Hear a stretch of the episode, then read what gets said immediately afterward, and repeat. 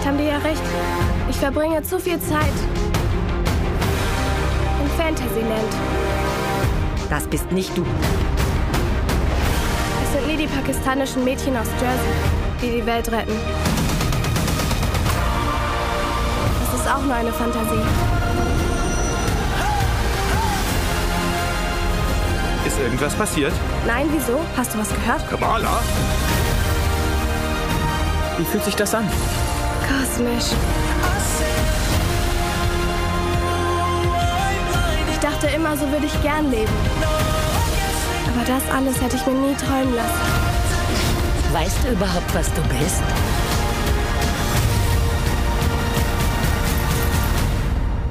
Ich bin eine Superheldin.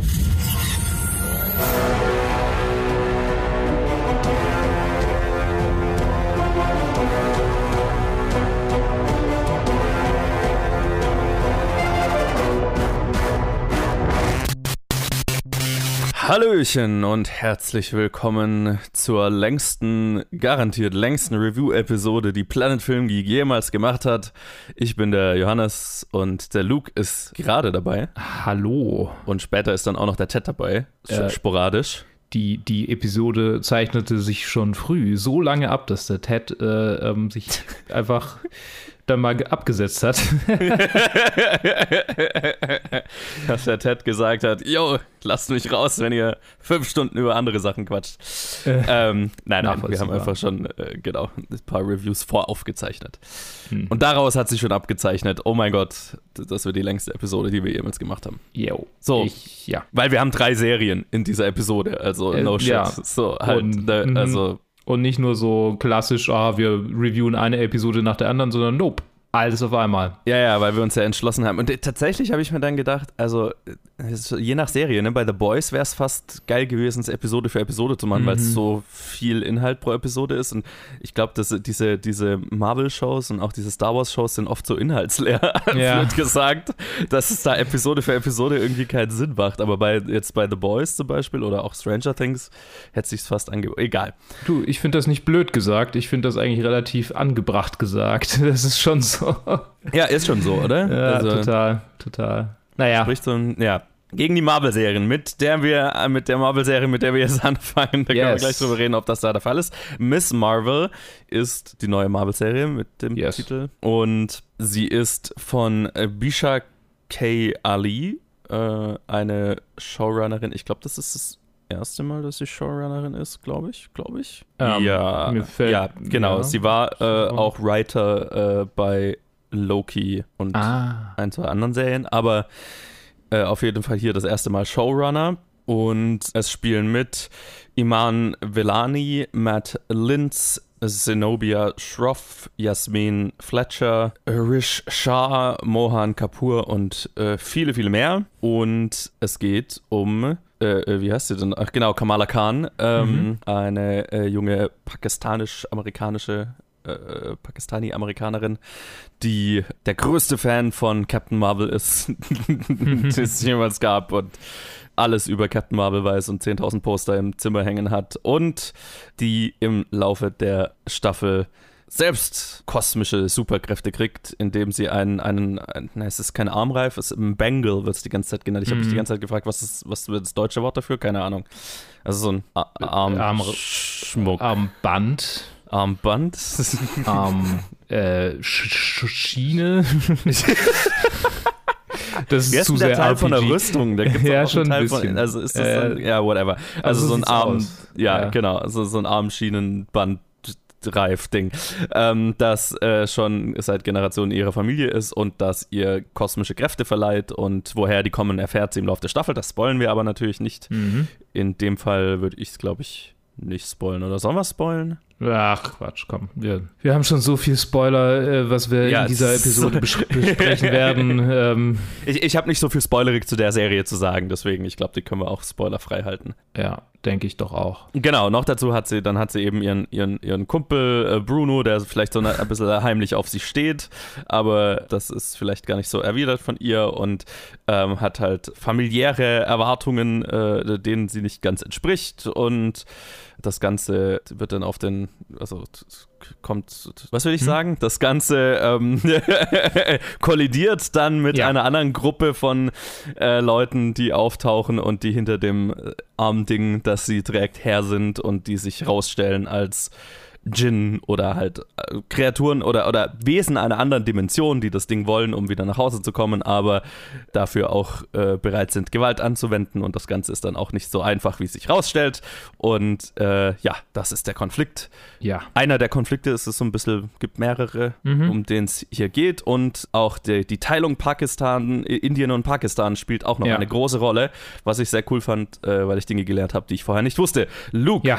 Wie hat dir die Serie gefallen? Ich fand, die Serie ähm, hatte, hatte Ideen und Ansätze, die schön in die ganze Marvel-Serien-Chose reinpassen, weil es nicht absolut bahnbrechend ist. ähm, und, und halt irgendwie in diesem, in dem äh, Unterhaltungsding bleiben, aber gleichzeitig trotzdem äh, halt erzählerische Wege gehen, die wenigstens ein bisschen von dem divergieren, was wir sonst so gesehen haben. Also es ist, mhm. es ist mehr Teenie-Serie als die anderen ähm, Marvel-Serien, die wir bisher gesehen haben. Absolut. Es, sie hat definitiv einfach einen anderen, einen anderen Anklang und auch eine andere Zielgruppe. Und gerade unter dem Aspekt hat es mir gefallen, weil es war irgendwie nicht so der übliche Marvel-Shit. So in, mhm. in der Hinsicht.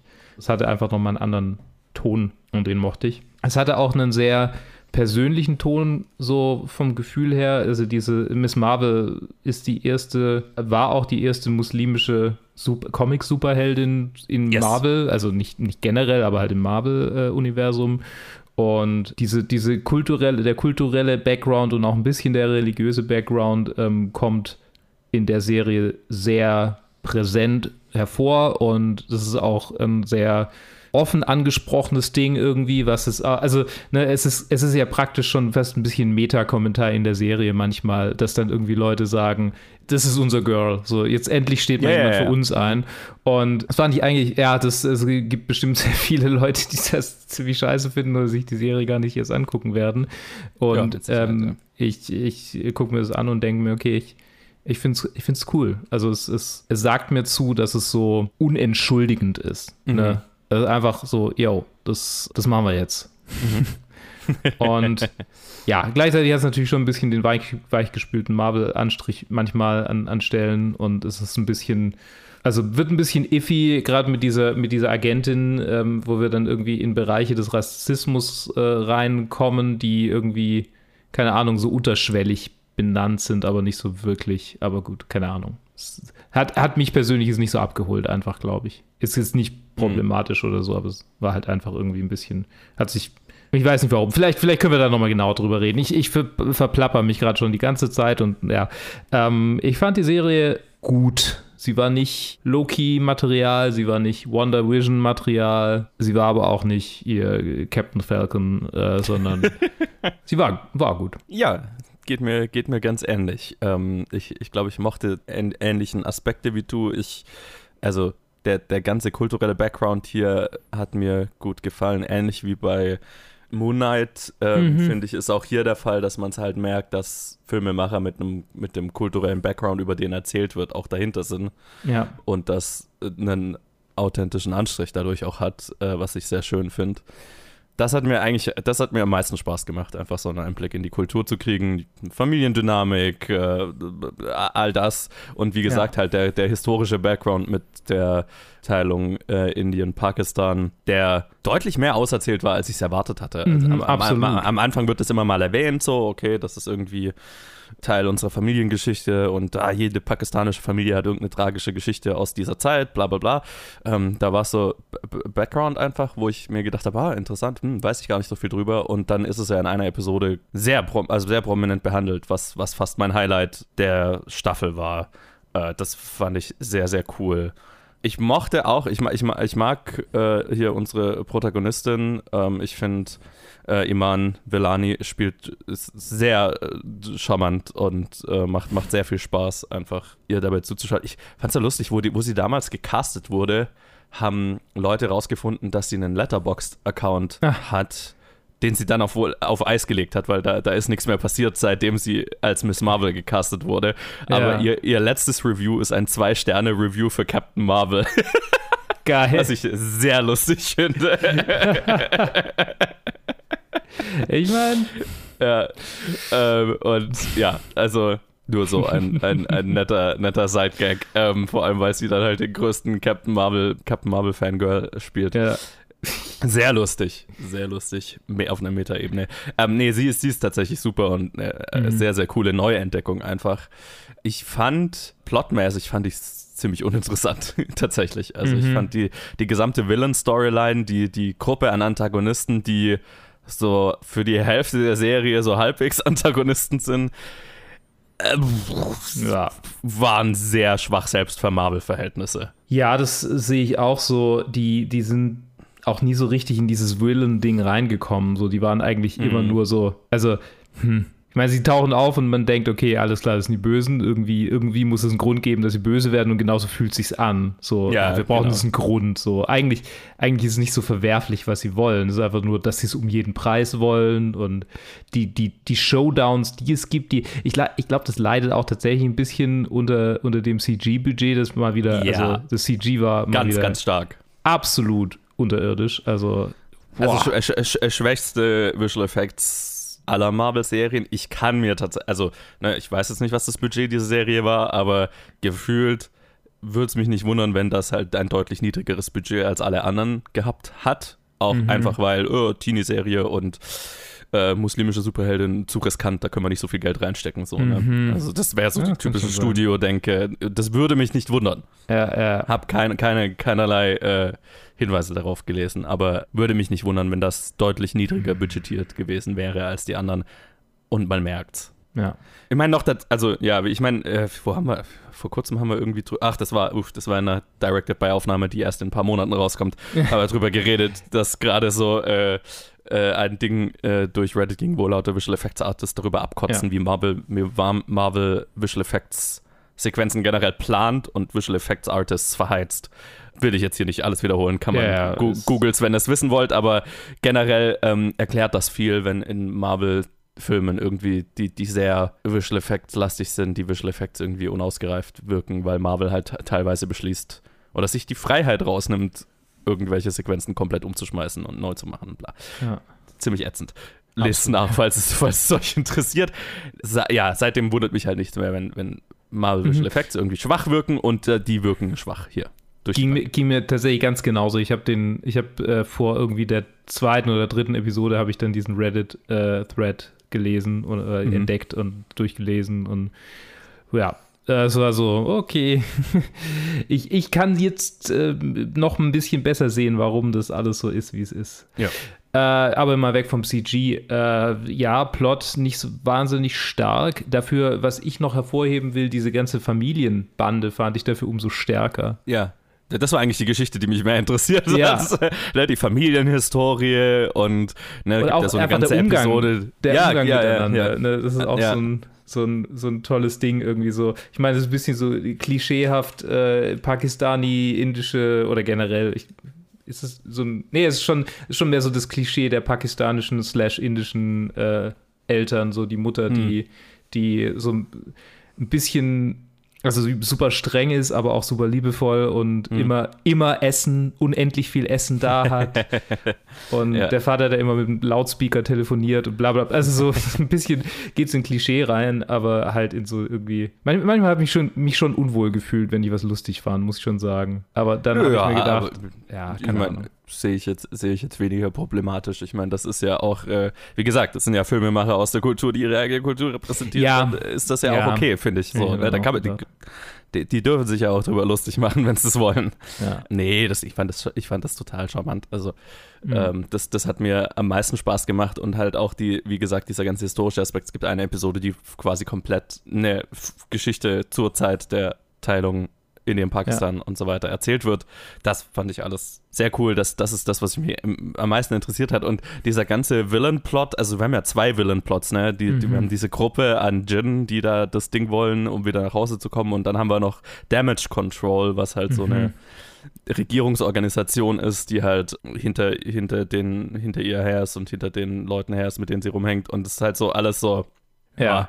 Bei, bei, der Damage Control Storyline, die fand ich fast noch ein, ein bisschen interessanter, weil da gibt es eben diesen Rassismus-Angle, so, ja. Äh, wo ja, äh, das fand ich einen ganz, ganz guten Kommentar, so, ähm, okay, die Moschee, die ja immer mal so ein zentrales Setting in der Serie ist, wo dann die Damage Control Agentin irgendwann mal sagt, ja, wir haben ja sowieso jede Moschee in ganz Amerika irgendwie verkabelt und so weiter, also mhm. wir überwachen sie eh alle und gab dann so eine ganz nette Szene irgendwann in einer der letzteren Episoden, wo die dann nochmal eine Kontrolle in dieser Moschee durchführen mhm. und alle Leute, die da sind, haben schon automatisch den Ausweis draußen, genau. weil es halt so gang und gäbe ist, dass da die ganze Zeit Polizeikontrollen stattfinden. Ähm, ja. Das fand ich, fand ich einen ganz netten Umgang äh, damit. Also das wäre, da wäre potent, also war mehr drin noch als in der anderen Villain. Ich glaube, den Umgang fand ich auch gut, damit ich es war mehr so die, die, die, die Antagonistin an sich, die war dann irgendwie ein bisschen sehr ja, okay, sie ist halt Rassistin um des Rassismus willen, weil wir brauchen jetzt eine Rassistin, die rassistisch ist. Ja, ich meine, wir wissen nicht, also ne, sie ist kein Charakter. Ne? Ja, eben, genau. Und das war irgendwie. Ich glaube, vielleicht war es das, ich, ich, ich überlege gerade, was mein Problem war. Vielleicht war das mein Problem. So, ich hätte gern einfach irgendwie statt äh,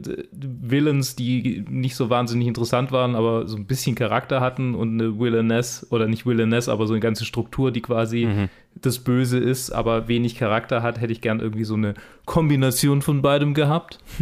ja, ein, ein, eine antagonistische eine Entität, die halt aber dann ein bisschen ausgearbeitet ist. Ja, ja. das wäre vielleicht ganz nett gewesen. Aber gut. Ja. Man muss ja nicht, man muss ja nicht die Welt verlangen. Oder keine, also ich meine, ich, ich finde ja eh dieses, dieses Marvel-Ding, dass es immer, es muss immer einen person mm. personifizierten Antagonisten geben in jedem Marvel-Ding. Mei, ich wäre ja. auch total happy, das mal aufzubrechen, so, ne? Und dann, ja. ich weiß, ich habe, meine ja, also diese, diese Familiengeschichte und die Familienerwartungen und ne, die, die, sich mit dem historischen Aspekt dieses Armdings zu beschäftigen und ihre Kräfte kennenzulernen und so weiter, brauchst ja, also die, die, dieser Konflikt zwischen äh, familiären und kulturellen Erwartungen und diesen Kräften und diesem äh, und so weiter, das ist, das mhm. hätte ja Konfliktpotenzial genug. Du, also brauchst ja nicht mal, du brauchst ja nicht irgendwie große Marvel-Fights da drin, meiner Meinung nach, aber das ist natürlich nicht, was Marvel macht. Ne? Ja. Das, das hat halt dann so ein bisschen verloren. Aber alles in allem, ich, ich fand es eine cute Serie. Es ist jetzt mhm. nicht ein Highlight der Marvel-Serien, aber es, wie, du, wie du ja auch gesagt hast, es ist nicht im, im, im unteren Bereich, es ist total äh, in, in der Mitte. Ich bin, ich finde es schön, sie als Charakter in, in dem Universum zu haben und schau mir gerne mehr mit ihr an. Yes. Ja, und jo. das werden wir ja sehen nächstes Jahr mit The Marvels. Genau. Ja, ich ähm, habe eigentlich schon vorhin gesagt, letztendlich lässt sich es runterbrechen auf, äh, die Serie hat sehr viele Ideen, die abweichen vom üblichen Marvel-Rezept äh, äh, und die gefallen mir und alles andere ist, ja. Und die beste Episode ist definitiv die während der Separation. Ja, damit würde ich sagen, machen wir weiter mit dem nächsten Review. Wee. There was a time when sea beasts would ravage our shores, and no ship was safe on the sea.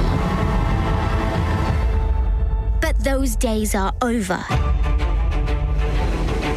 Today, valiant warriors battle the beasts far beyond the horizon.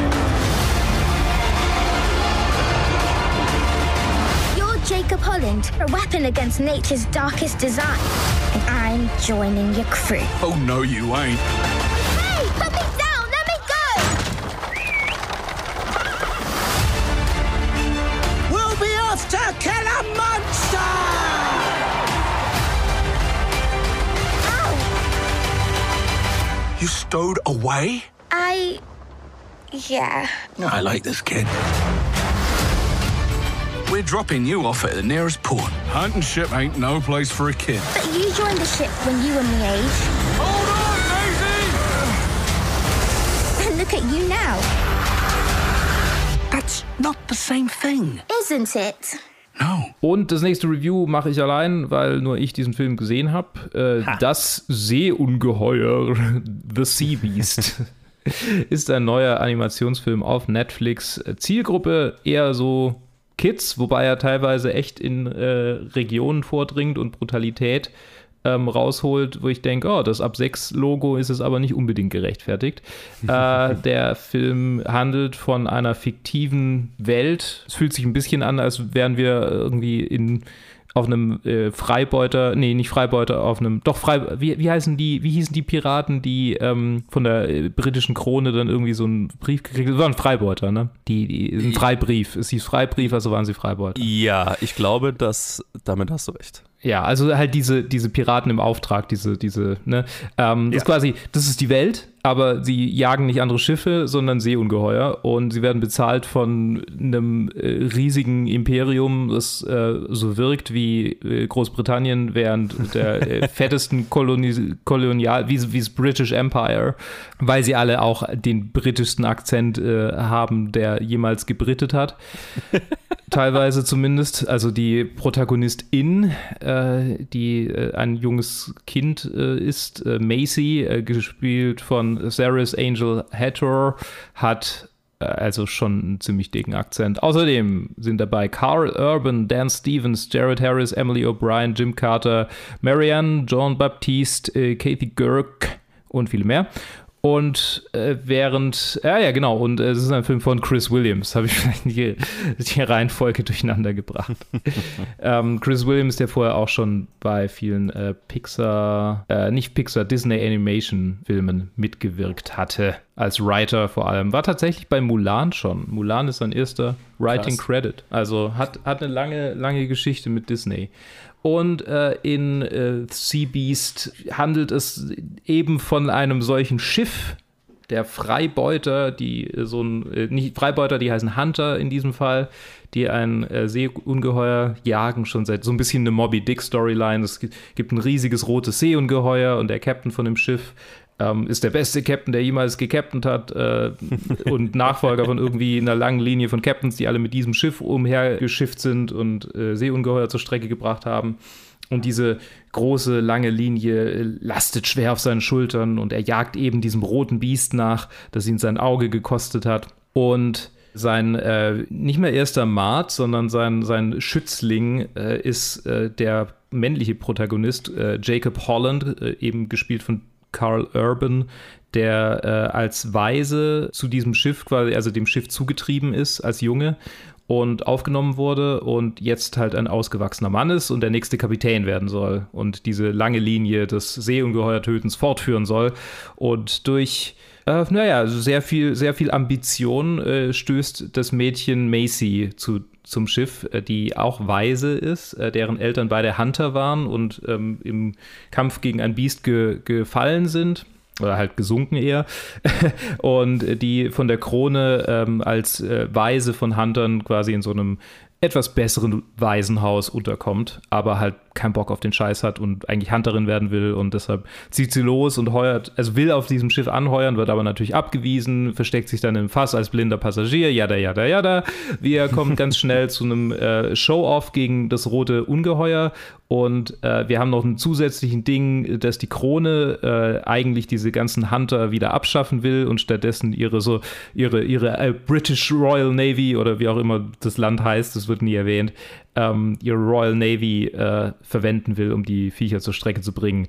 Fluch der Karibik 3, wir, äh, oder 2 und 3. Und äh, ja, es gibt sehr viele Fluch der Karibik-Momente. Und im Kampf gegen das Rote Biest äh, trifft Macy die Entscheidung, die Crew und das Schiff zu retten, während der Captain äh, ihr zuruft, dass sie es nicht tun soll. Es, sie sind quasi an, an das Viech dran geankert äh, mit so Harpunen und das Biest ist ein schlaues Biest und versucht sie in Strudel zu ziehen. Und das, wir haben quasi diese Situation, der Captain könnte das Viech killen, aber um den Preis, dass es dann ziemlich sicher die Crew und das Schiff äh, mit in den Abgrund reißt und er will es um jeden Preis töten. Sie will, wollen überleben und letztendlich entscheidet sie sich dann dazu, das Seil durchzuschneiden, landet mit Jacob Holland gemeinsam auf einer Insel und äh, nicht auf einer Insel, doch genau, landet auf einer, auf einer Insel und auf dieser Insel ist auch das Biest zu Hause und dort merken sie, dass dieses Seeungeheuer vielleicht gar nicht so brutal und böse und wahnsinnig ist, wie sie die ganze Zeit überdachten. Ja, und dann wird es zu How to Train Your Dragon. So, ähm, das ist die, äh, äh, ja, die, die, die Plot-Entwicklung ist relativ vorhersehbar. Es ist ein Film, der, dessen Zielgruppe Kinder zwischen, keine Ahnung, ich schätze schätz, mal 10 und, und 12 ist. Ähm, er ist aber sehr cute was man von so einem Film ja auch irgendwie erwartet. Es, es gibt ein kleines Maskottchen, von dem es garantiert auch äh, irgendwann mal GIFs geben wird. Irgendwo Reaction-GIFs. Das ist so eine Mischung aus kleinem äh, Mops-Welpen und Walross ist. Also es hat quasi die, es hat so Vorderpfoten und, und verhält sich wie ein Hund, aber es hat dann mhm. hinten noch so, ein, so eine Flosse. Nicht Walross, vielleicht auch Seehund. Also es ist sehr cute, es ist sehr knuffig. Und was, was gibt es noch zu sagen über den Film? Die Action, also er ist generell sehr gut animiert. Also es hat mich, es hat mich ehrlich gesagt überrascht. Für einen Netflix Original Animationsfilm ist die Animation echt, also hervorragend. Vielleicht sollte es mich auch nicht überraschen, weil ich glaube, Mitchells vs. The Machines war ja auch Netflix Original, ne? Hm. Wer, wer ist das? Wer war das? Wer ist die Produktionsfirma? Ähm, das wollte ich noch gucken, genau, das habe ich nicht nachgeschaut. Das, irgendwie funktioniert IMDb bei mir nicht mehr so richtig, wenn ich, ich nach, ich von einem Film weg, äh, von einem Bild wegklicke, dann, dann lande ich wieder auf der Homepage. Oh, tatsächlich? Netflix Animation. Es ist, weil äh, Mitchells vs. The Machines war ja Sony, das war ja hier ah. Lord Miller und so weiter, glaube ich. Ah. Ich bin mir gerade nicht sicher, aber es war nicht Netflix, Netflix Animation und das ist Netflix Animation. Animation, ne? Interessant. Also Hut ab, die, die Animation ist klar an manchen Teilen ein bisschen, ja, nicht ganz perfekt, aber, aber man, man blendet schnell aus. Wasseranimation ist der Hammer, aber da sind sie ja mittlerweile auch alle echt gut drin. Also es ist eigentlich auch schon fast ein Standard geworden. Und gerade wenn Wasser so ein, so ein wichtiges Zentrum ist, die, das, das Biest an sich ist auch, ja, muss ich sagen, es läuft diesen schmalen Grad zwischen, das ist es ein überkrass äh, auf Kinder getrimmtes Wesen und es ist jetzt irgendwie so ein bisschen auch, es ist auch so eine King Kong Storyline drin, muss, man, muss, muss ich noch dazu sagen. Mit diesem, mit diesem Mädchen, das sich halt mit dem Riesenviech an, äh, anfreundet. Und es gibt auch einen Kampf zwischen zwei Riesenbiestern, als dann irgendwie eine mhm. gewaltige Krabbe versucht, äh, die, die beiden zu fressen. Also gibt es so einen richtigen King Kong-Kampf einfach tatsächlich. Und an diesen Momenten ist es auch immer ganz spannend, weil zum einen gibt es in diesem Film schon recht viel äh, Gewalt, die ja, also ich meine, wir sehen, wir sehen, wenn, wenn als einmal ein Seeungeheuer getötet wird, sehen wir einen ganzen Schwall Blut aus seinem Hals rauskommen. Also jetzt nicht so, es sinkt halt ins Wasser und man sieht quasi das Blut da raus, rausströmen. Mhm, äh, und da gibt es einfach so ein paar Momente. Ne? Es gibt, ne, der, der Piraten-Captain hat äh, eine Augenklappe, einer fehlt ein Bein.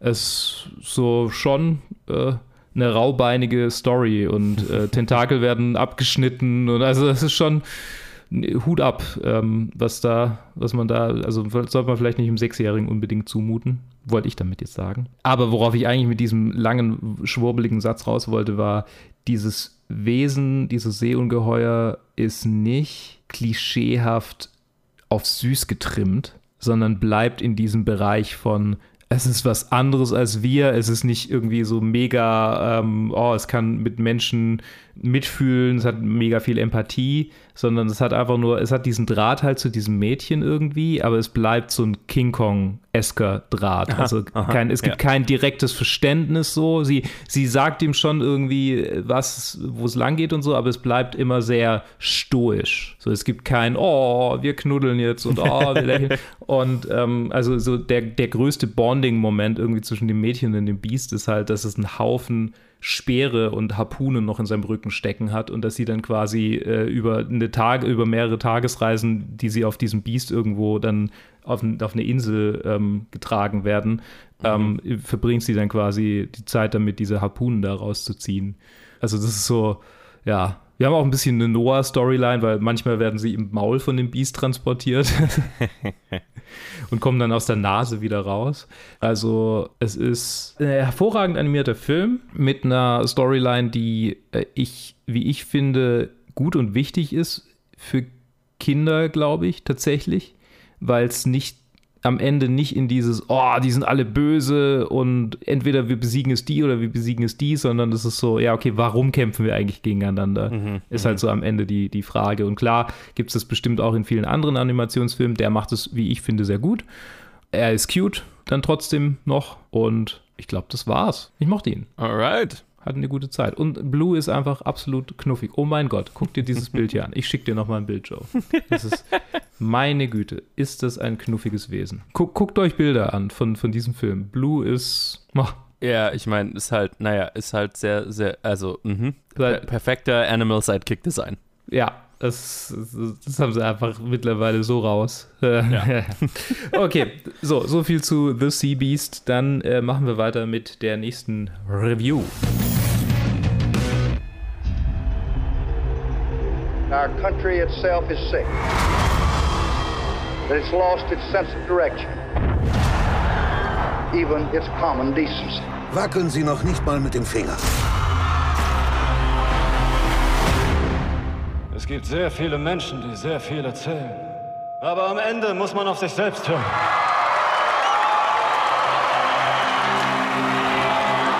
In jenem Moment wurde Elvis der Mensch geopfert und Elvis der Gott geboren. Heute Abend werde ich euch zeigen, wie der wahre Elvis ist. You're looking for trouble? You came to the right place. You're looking for trouble?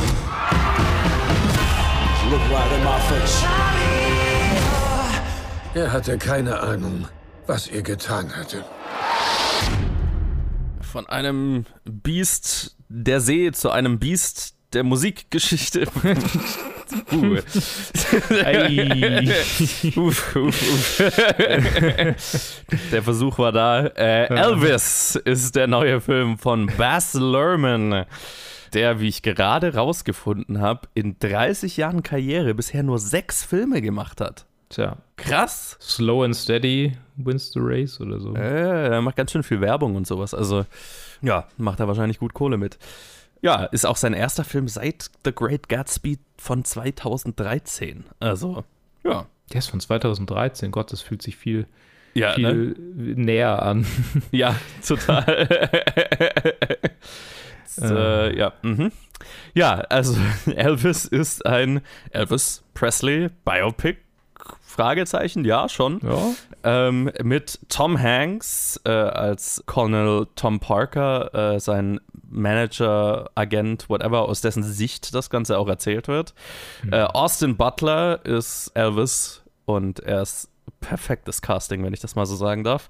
Und dann spielen noch mit Olivia de Jong, Helen Thompson, Richard Roxburgh, Calvin Harrison Jr., David Wenham, Cody Smith McPhee, Luke Bracey, Dacre Montgomery, Leon Ford und viele, viele mehr. Und es ist ein Baz Luhrmann-Film, also das, äh, ich meine, wenn man schon mal einen Baz Luhrmann-Film gesehen hat, dann weiß man ungefähr, auf was man sich einlässt, im Sinne, dass das ist jetzt kein klassisches Biopic, sondern mehr ein zweieinhalb Stunden Trailer oder Musikvideo, wie halt äh, Baz Luhrmanns Filme alle so ein bisschen so sind. Also wenn man, keine Ahnung, seine Verfilmung von Romeo und Julia mit äh, Leonardo DiCaprio zum Beispiel gesehen hat.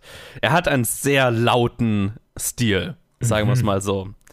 Und das hier erzählt die Geschichte von Elvis Presley aus Sicht seines Managers, äh, äh, Tom, Colonel Tom Parker, der so ein bisschen auch der Villain der Story ist. Und es ist so ein, es ist nicht Cradle to the Grave, aber es ist so, okay, wie, wie, wie er Elvis entdeckt hat, bis, ja, bis es halt den Bach runterging letztlich. Äh, mit seinem, äh, Las, also wie er, ja, was heißt den Bach runterging, bis halt seine Karriere so langsam ausgelaufen ist in Las Vegas, wo er dann seine, seine, wie sagt man's, äh, da gibt es ein Wort für, wenn, wenn er halt immer, wenn er von einem Hotel angestellt ist und da halt immer Shows aufführt. Ja, seine Gigs.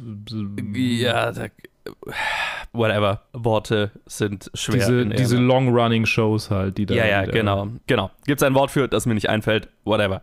Das erzählt äh, die gesamte Karriere und halt äh, in, in Baz Luhrmanns sehr exzentrischem, sehr lauten, sehr visuell, ja, lauten Stil. Also sein Stil ist tonal und visuell einfach sehr laut.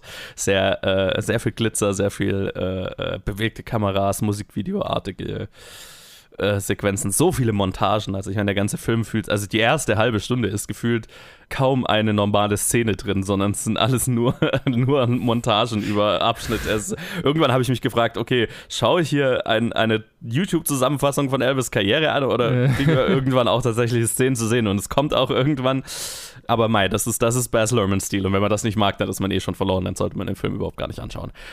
Ich mochte ihn aber tatsächlich, ziemlich sogar. Also ich so, ich meine, Baz Luhrmann ist so ein bisschen Hit or Miss für mich. ich glaube auch, das ist sehr tagesformabhängig, ob mir dieser Film jetzt äh, gefällt oder nicht. Also ich glaube, an manchen Tagen finde ich es wahrscheinlich, find wahrscheinlich mega nervig und ätzend und an anderen Tagen, ja, wie jetzt, wo ich ihn dann, dann halt im Kino geschaut hatte, hat es mich, mich sehr mitgenommen, habe ich mich sehr verzaubern lassen von dem, von der Präsentation dieser Geschichte.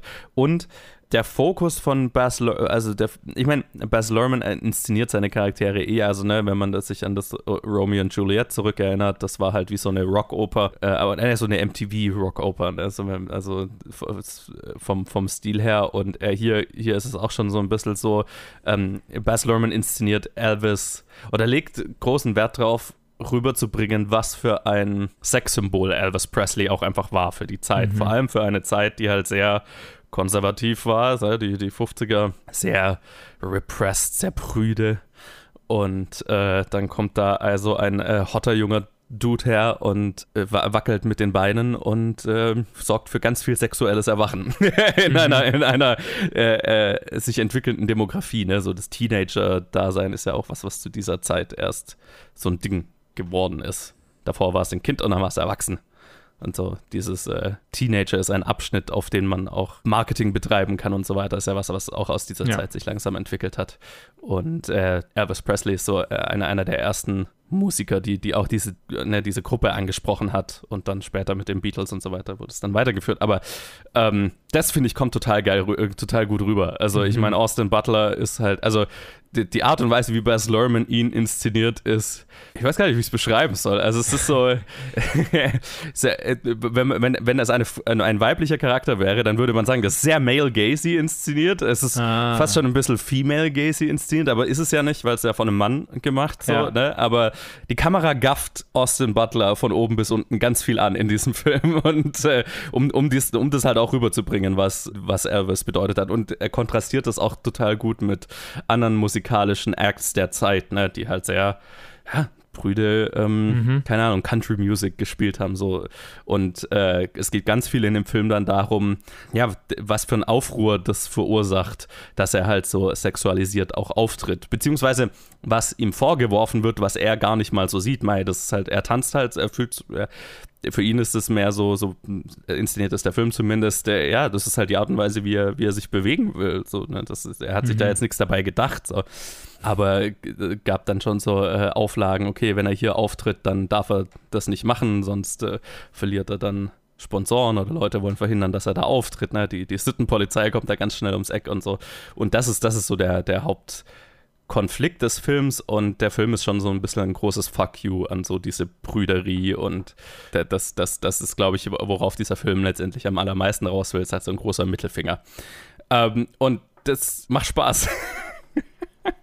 das äh, ist sehr cool. Also, so diese, du hast so diesen Konflikt die ganze Zeit mit, mit äh, Tom Hanks als Colonel Tom Parker, der halt Elvis zum bestmöglich vermarktbaren Produkt machen will und das er auch macht. Ne? Also die Art und Weise, wie Elvis vermarktet wurde, dass es Merchandise gab und so weiter, war halt auch was sehr Neues.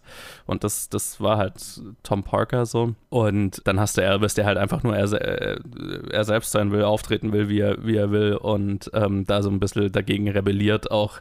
Das ist der Hauptkonflikt, der hat mir sehr viel Spaß gemacht. So ein bisschen hat der Film mich so in, in der hinteren Hälfte dann oder im hinteren Drittel dann verloren, wenn es dann so langsam wie Elvis Karriere halt äh, ausläuft, in die Richtung geht. Der Film ist mit seinen über zweieinhalb Stunden Länge auch lang und das merkt man, finde ich auch. Mhm. Das, das hat mich auch so ein bisschen gestört. Vor allem halt, Baz Luhrmann hat einen Stil, der ist halt sehr in your face und das ist bei der Länge dann schon irgendwann anstrengend. Deswegen, das war vielleicht auch ein Teil der Ermüdungserscheinungen, die ich dann irgendwann im hinteren Drittel dann hatte und mir irgendwann gedacht habe, ja, okay, jetzt also jetzt auch gut. Aber nichtsdestotrotz hatte ich, hatte ich sehr viel Spaß ja, mit den ersten anderthalb Stunden, zwei Stunden, sage ich mal, die einfach exorbitant inszeniert sind. Äh, Elvis ist Musik in Szene gesetzt. Es ist eine riesiges Musikvideo, es macht Spaß. Tom Hanks ist ein bisschen weird in der Rolle tatsächlich, in seinem äh, krassen Make-up und man ist sich nie so ganz sicher, was, was, was das für ein Akzent sein soll, den er da macht. Weil Colonel Tom, der echte Colonel Tom Parker war Holländer, der war auch kein Colonel und der hieß auch nicht Tom Parker, es war halt so ein, also ein bisschen so ein Grifter halt. Mhm. Ähm, ich weiß nicht, ob das ein holländischer Akzent sein soll, den er da macht, keine Ahnung. Aber er ist, er ist zwar der Charakter, aus dessen Sicht das Ganze erzählt wird, aber es ist nicht das, der Fokus des Films. Deswegen, das kann man schon verkraften. Und so die Rebellion, die Elvis verkörpert hat zu der Zeit, das bringt der, das bringt der Film halt wunderbar rüber. Und die hat mich auch total äh, mitgenommen. Und das, ja, das hat Spaß gemacht. Also ich, ich hatte Spaß damit. Es ist ein Stil, den muss man wollen wenn man noch keinen Buzz Lerman-Film gesehen hat, dann gerne mal reingehen und ausprobieren, ob das was für einen ist. Wenn man andere Buzz Lerman-Filme gesehen hat, dann weiß man ja, auf was man sich einlässt und weiß, ob das was für einen ist. Ich hatte Spaß damit. Nicht, nicht Highlight des Jahres, aber schon auch einer, den man, also wenn dann im Kino auch erwischen sollte, einfach weil, weil ich meine, das ist halt auf der großen Leinwand nochmal ein ganz anderes Erlebnis. Cool. Ich habe übrigens keinen einzigen gesehen von seinen Filmen, also vielleicht muss ich da mal reinschauen. Ha, uh, interessante Filmografie. Ja, schau dir mal was an. Oder vielleicht habe ich den Romeo und Juliet, war, war, das der, der quasi in der modernen Welt spielt, oder? Ja, ja, ja, wo sie dann äh, äh. Äh, so Pistolen haben, auf den Swords steht, aber es ist der Original Shakespeare-Text, aber es ist wie ein ja, 90er Jahre MTV-Musikvideo produziert. So. Mm, ich erinnere mich, ja, okay. Und Leonardo DiCaprio schreit ganz viel. Ja, stimmt. Ich mag den Film, aber es ist sehr, sehr ja. 90er. nee, alles klar. Ja. Okay, cool. Gut, dann äh, von einem Kinofilm hin zu einem Streaming-Film. I can't believe college is over. You have a job now, or? We're not allowed to talk about jobs at the bat mitzvah party. So you either don't have a job or you have a bad job. How much does a party starter get paid, I wonder? I have a bad job, yeah. Honey, I'm not just saying this because I'm your mother, but I feel like you're way ahead of the game. Who's that? That's a mom and her kid. Do you two dance? We're not feeling it right now. How about I bet you $300 I can get her on the dance floor? I will give you $1,000.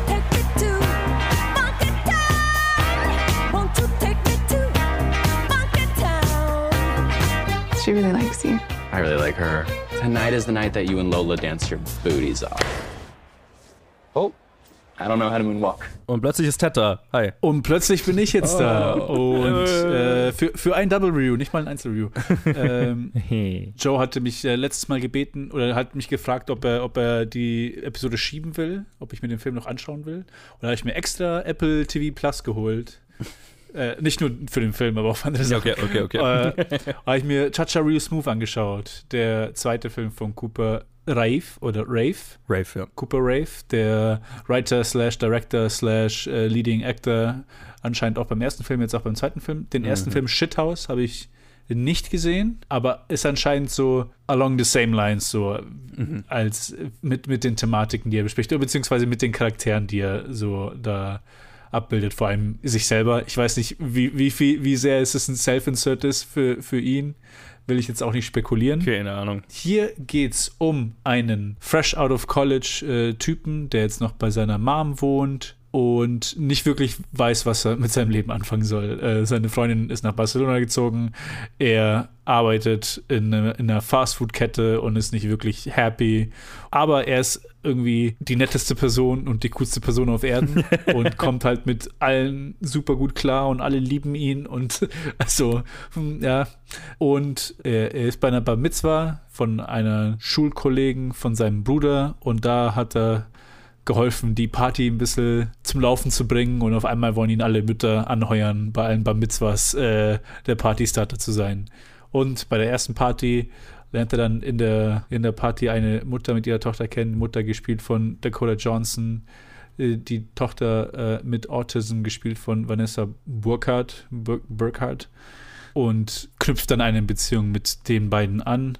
Neben den anderen Schauspielern haben wir Even Asante, wir haben Leslie Mann als seine Mutter, wir haben Brad Garrett, Raul Castillo und viele, viele, viele mehr. Ja, äh, bevor ich jetzt noch wirklich äh, darauf einsteige, was da alles, alles passiert, weil es ist auch sehr dann so beziehungsheavy und auf ihn fokussiert. Mhm. Äh, was, was hältst du denn so von dem Film? Was sind so die ersten Eindrücke? Joe. Also ich war auf den aufmerksam geworden, weil es so ein Sundance Darling war und äh, halt so ein bisschen auch Schlagzeilen gemacht hat, weil es Apple TV Pluses neuer großer Einkauf war in dem Jahr nach Coda, ne, mhm. ne, nachdem sie Coda gekauft hatten und damit ja sehr, sehr viel Oscar-Erfolg hatten und so weiter. War das jetzt quasi das nächste kleine Drama, das, das sie sich in Sundance gekrallt haben und der halt auch sehr, ja, sehr aufmerksam äh, für, für Aufmerksamkeit dort gesorgt hat. Ich habe jetzt Cooper Raves ersten Film auch nicht gesehen. Man sollte nicht nachschauen, wie jung der Typ ist, weil holy fuck, kriegt man dann einfach Depressionen. Der ist Jahrgang 97 und das ist sein zweiter Film, in dem er schreibt, Regie führt und Schauspieler ist. The fuck. Ja. naja, ich bin bei dem so ein bisschen hin und her. Also ich mochte, ich mochte ihn ziemlich tatsächlich, aber ich war, ich bin, ich war doch schon so, so die ganze Zeit so ein bisschen hin und her gerissen, weil, also worum es ja thematisch in dem Film letztlich geht, ist so diese so Ziellosigkeit nach der Schule, ähm, nicht genau wissen, was man mit seinem Leben machen will, so, so, keine Ahnung. Ja, wer, wer ist man überhaupt? Hm, äh, wa- ja. Was will man aus dem Leben? Äh, was, was sind die Ziele und so weiter? Und das hatte ich tatsächlich nie. Deswegen. ja, habe ich da jetzt keine emotionale Hab ich- Verbindung. Ja, genau. Ja, da, da, da fehlt mir jetzt so ein bisschen, also das ist jetzt nicht so, also weil ich glaube, so die meisten Leute, die da mega drauf abfahren, haben sich da halt total wieder repräsentiert gesehen, äh, wiedergespiegelt gesehen. Das war jetzt bei mir nicht der Fall. Was ich mochte, ist die gefühlt sehr authentischen Beziehungsgeflechte, die halt der Film so darstellt, ne? Gerade Mhm. zwischen ihm und Dakota Johnson und ihm und ihrer autistischen Tochter vor allem. Also das hat mir eigentlich am meisten Spaß gemacht, einfach äh, zu sehen, wie, wie dieses Beziehungsgeflecht sich entwickelt und wie kompliziert dieses Beziehungsgeflecht ist, ne? Weil er sich ja. Ja. schon so ein bisschen in sie verguckt, aber sie ist eigentlich verlobt mit einem anderen Typ und dann ist halt so, ist sie glücklich, sind die glücklich ist oder steht sie auch auf ihn, könnte das was werden oder nicht? Ich meine, halt auch inter interessant, weil äh, Dakota Johnson fast zehn Jahre älter ist als er, als auch mal eine, ein bisschen eine andere Beziehungsdynamik nochmal, was der Film ja auch offen anspricht, aber es ist jetzt was, was man nicht so häufig sieht, in dem Sinne cool. Mhm. Das ist, was mir Spaß gemacht hat. Ich meine, so die emotionale Katharsis, die er dann am Ende hat, die hat mich emotional schon gepackt, aber auf der, auf der gleichen Ebene war ich so, ja, okay, keine Ahnung, man, das entspricht jetzt nicht meinen Erfahrungen in dem Alter, deswegen, ne. aber es ist so earnest erzählt, dass es mich emotional schon gekriegt hat. Mm, ja, ja, da stimme ich auf jeden Fall zu. Bei mir war es ähnlich. Also ich bin irgendwie von der Schule ins Studium und hat, man hat halt so sein, sein, sein Zeug gemacht. äh, aber es, das ist nicht mal der Grund, äh, wieso mich so diese Theme nicht wirklich abgeholt hat mit dieser Mhm. Ziellosigkeit, weil weil, äh, wie du gesagt hast, halt auch diese Beziehungen äh, mich mehr interessiert haben als so dieses generelle, so irgendwie floating around early 20s, don't, don't, know, don't know shit, don't know what to do. Klar, aber dann natürlich, mir hat auch der Humor sehr gefallen, oder zumindest hat es mir äh, sehr Spaß gemacht und äh, diese Earnestness ist genau das, was, was das so verkauft. Vor allem als, wenn du eine, einen jungen Erwachsenen siehst, der einfach kind ist zu Jugendlichen und die aber auch irgendwie noch so unschuldig und nett sind. Also bis auf Ausnahmen, die jetzt auch in dem Film dann irgendwie so die schwarzen Schafe sind, die da, die, also ein, ein spezielles Kind, ein spezieller Junge. Mhm. Es ist einfach schön so zu sehen. Es gibt halt automatisch so ein, so ein warmes Gefühl ab und ich kann auch total sehen, wie Leute äh, den Film da, dafür lieben. Cooper Rave al- als, als, als Leading Man, ich fand ihn sehr sympathisch, aber an Stellen, weil ich, erstens, ich wusste nicht, dass er er ist. Also, ich wusste nicht, ich dachte, das wäre einfach ein Schauspieler. Ich so, wusste er, nicht, dass, mhm. dass es der Regisseur ist und dass er das auch selber geschrieben hat. Deswegen so in Retrospekt, als ich das dann nach dem Film, nach, nachdem ich den Film gesehen habe, so, das rückt schon ein paar Szenen für mich in so eine sehr icky Richtung. Fast schon. Ja, ja. Ah, also sehr bitteren Nachgeschmack. Deswegen habe ich auch dann vorhin schon das erwähnt mit so, ich weiß nicht, wie viel das ein Self-Insert ist und wie sehr er, keine Ahnung, wie sehr er einfach nur diese Szene, diese Szene reinschreiben wollte mit ihm und anderen Frauen und Mhm. Also, Wo, wo er sich selber ein bisschen geil darstellt. Mhm. ja, ja, Ja, genau. ja, ja. So, wo, wo nicht, nur, nicht nur selber geil darstellen, sondern auch so andere, Charaktere offen sagen, wie geil er doch gerade ja. ist. Oder so, oh Gott, Alter. Ganz, also, das war so ein, das war ein Schritt zu weit. Und halt auch so eine Szene, die ich jetzt nicht erwähnen will, die, die mir, die den so in Retrospekt ich sehr, sehr, sehr, sehr iffy fand. Aber abgesehen davon, Dakota Johnson ist mega Ja. gut in diesem Film. Mega. Auch wenn es sich manchmal anfühlt, als ob sie aus einem ganz anderen Film wäre. Irgendwie tonal habe ich das Gefühl manchmal, dass die, die clashen halt wirklich. Aber, Aber was auch irgendwie ja. Absicht ist, ne? Also das soll Ja, ja, ja, auch, klar. sie soll ja rausstechen aus der ganzen, also ja, ja, Äh, klar, sie, sie, sie genau. ist mega da dr- drin, das halt so, es ist, man ist, man fragt sich die ganze Zeit, also sie ist ja in so einem depressiven Zustand in irgendeiner Form von, Mhm. in ihrem Fall ja, ja so mehr Quarterlife Crisis, ne, Ähm, ja, ja. Und es ist zwei, das sind so zwei Leute in der, in der Krise, die, die da aufeinandertreffen und bonden darüber, aber keiner kann dem anderen wirklich helfen, weil es halt sehr unterschiedliche Lebenslagen sind und das schon, also ja, das macht, macht sie großartig. Also, bester Ja, Teil des absolut, Films. absolut, absolut großartig. Sie und, sie und die, die ihre Tochter und spielt. die Tochter äh, Vanessa Burkhardt. Vanessa ja. Burkhardt, genau, ja. Sie ist auch sehr gut, wobei ich, wobei ich am Anfang sagen musste, ich habe mich dran gewöhnt gehabt, aber am Anfang hatte ich schon ein bisschen das Gefühl, also es hat sich nach einer, nach fast schon nach einem, nach einer stereotypischen Performance angefühlt, aber auch nur aus, für mich aus, äh, aus einer Sicht, wo ich es nicht beurteilen kann, ob das jetzt irgendwie ein bisschen zu, zu stark aufgelegt war, weißt du? Alles am Anfang Ja. ist mir einfach so, hatte ich so ein bisschen so ein Disconnect, wo ich, wus- wo ich nicht wusste, ist das appropriate oder nicht. Aber als ich dann später dann mal drüber geschaut habe, ist anscheinend doch alles okay. Keine Ahnung. Also es war so ein komisches, so ein komisches Bauchgefühl, das ich hatte an- ganz am Anfang vom Film. Wobei, also ich habe es jetzt gerade mal kurz nachgegoogelt, sie, sie ist wohl schon autistisch, also Ah, okay. Okay. Ja, wie gesagt, ich, ich, ich, ich habe da keinen Insight da drin und Ja. äh, am Anfang hat sich halt so, keine Ahnung, ich kenne mich da halt eben nicht aus. Deswegen Ja, ich das ja, ja. so- ich, ich, so- weiß, ich so- weiß, was du meinst, aber ich habe Ja, also ja. ich es jetzt nur kurz mal gegoogelt, aber sie ist schon irgendwo auf dem Spektrum, die Schauspielerin. also es Genau, war, die haben, sie haben bewusst keine nicht auf dem Spektrum Schauspielerin Verstehe, gecastet. verstehe. Aber ja, Ja. keine Ahnung. So sehr, so sehr ich auch am Anfang das, äh, so ein blödes Gefühl hatte, äh, ist das fast schon so die, die Beziehung, die mir am meisten gefallen hat zwischen ihr und Cooper Rays Mhm. äh, Charakter. Einfach nur, einfach diese Earnestness und Kindness zu sehen. Einfach, das war einfach schön. Es war Ja, einfach, total. es war einfach so ein warmes Gefühl und selbst mit diesen paar iffy äh, Abzweigungen, die mir dann nicht so gefallen haben, am Ende hat mir aber dann doch gefallen, das Ende, für das er sich entschieden hat, was er da Ja. äh, zu dem Ende, zu dem sie kommen, hat, hat, mir, hat mir sehr gefallen. Und ja, ich, ich kann verstehen, dass das so ein Sundance-Darling geworden ist. Meine, es, es ist interessant ja zu sehen, dass sowohl Coda als auch der hier schon so ein bisschen so ein, eine warme Umarmung sind. Ja, ja, ja, absolut. Ja, Auf eine gewisse absolut. Art und Weise. Und das ist schon auch irgendwie eine Aussage, dass das halt gerade was ist, was ja, was Leute auch brauchen, ne? Und das kann ich schon sehen. Und, und das, diese Teile des Films, die haben für mich total funktioniert. Und wenn man jetzt dann auch noch seine eigene Lebensumstände oder äh, früheren Lebensumstände da irgendwo repräsentiert sieht mit der Ziellosigkeit und dem rausfinden müssen und wollen, was man aus seinem Leben machen will, dann ist es natürlich ein Home, Home Run von einem Film. Aber so war es nur ein sehr süßer, sehr guter Watch für mich. Ja, würde ich, würde ich zustimmen. Und ich würde sagen, das ist eine, eine ganz gute Empfehlung von uns beiden.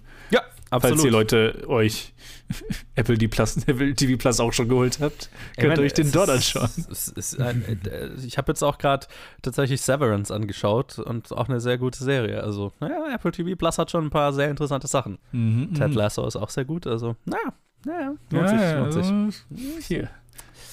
Wo ist unser, unsere Sponsorship? Ja, genau.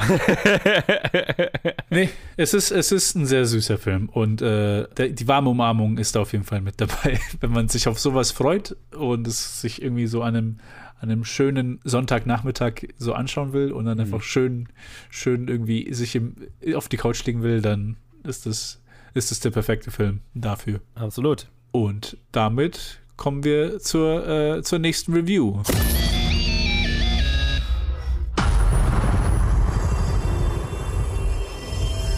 Die Navy steuert die Plattform,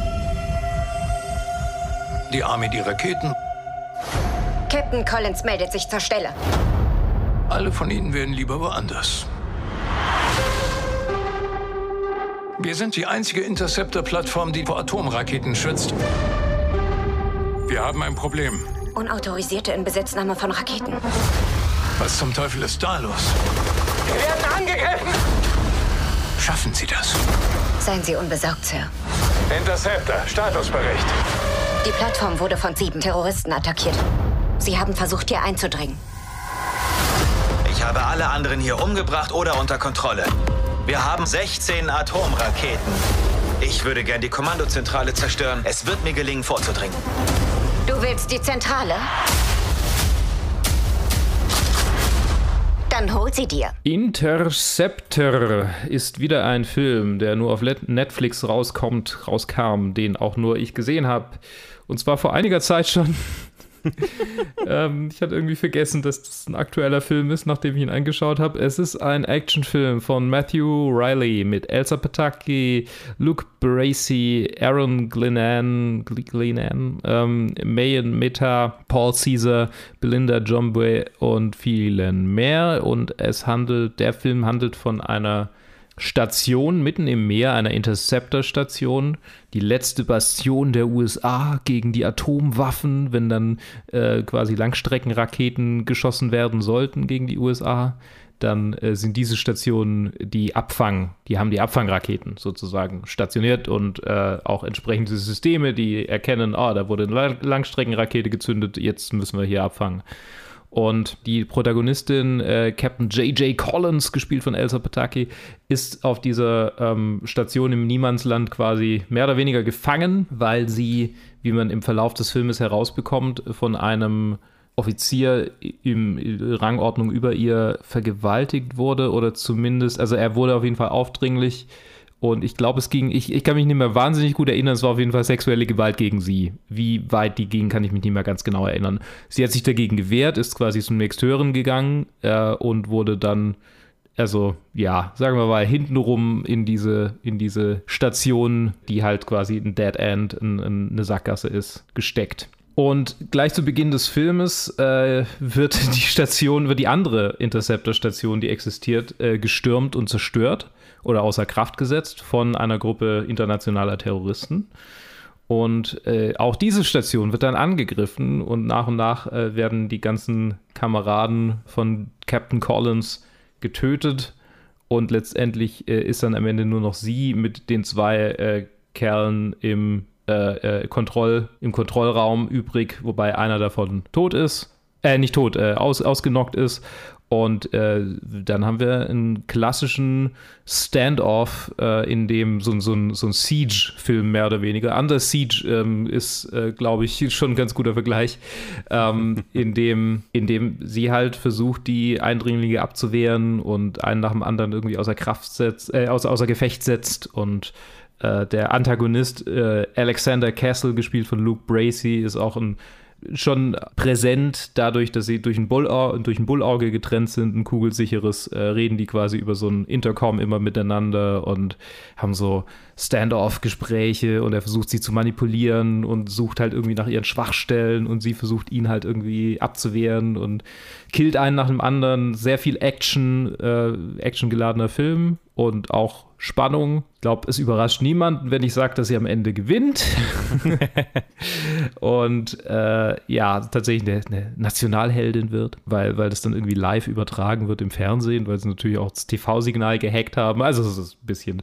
Ja, okay. Der Film ist absurd 80s äh, inspiriert, die, die ganzen 80s, äh, nicht exploitiert, die ganzen 80s Actionstreifen so. Äh, wenn der Film irgendwie 20 Jahre früher gemacht, 30 Jahre früher gemacht worden wäre, dann würde Canon Films vorne dran stehen. Also es, äh, es ist einfach ein Canon-Film, aber halt auf Netflix.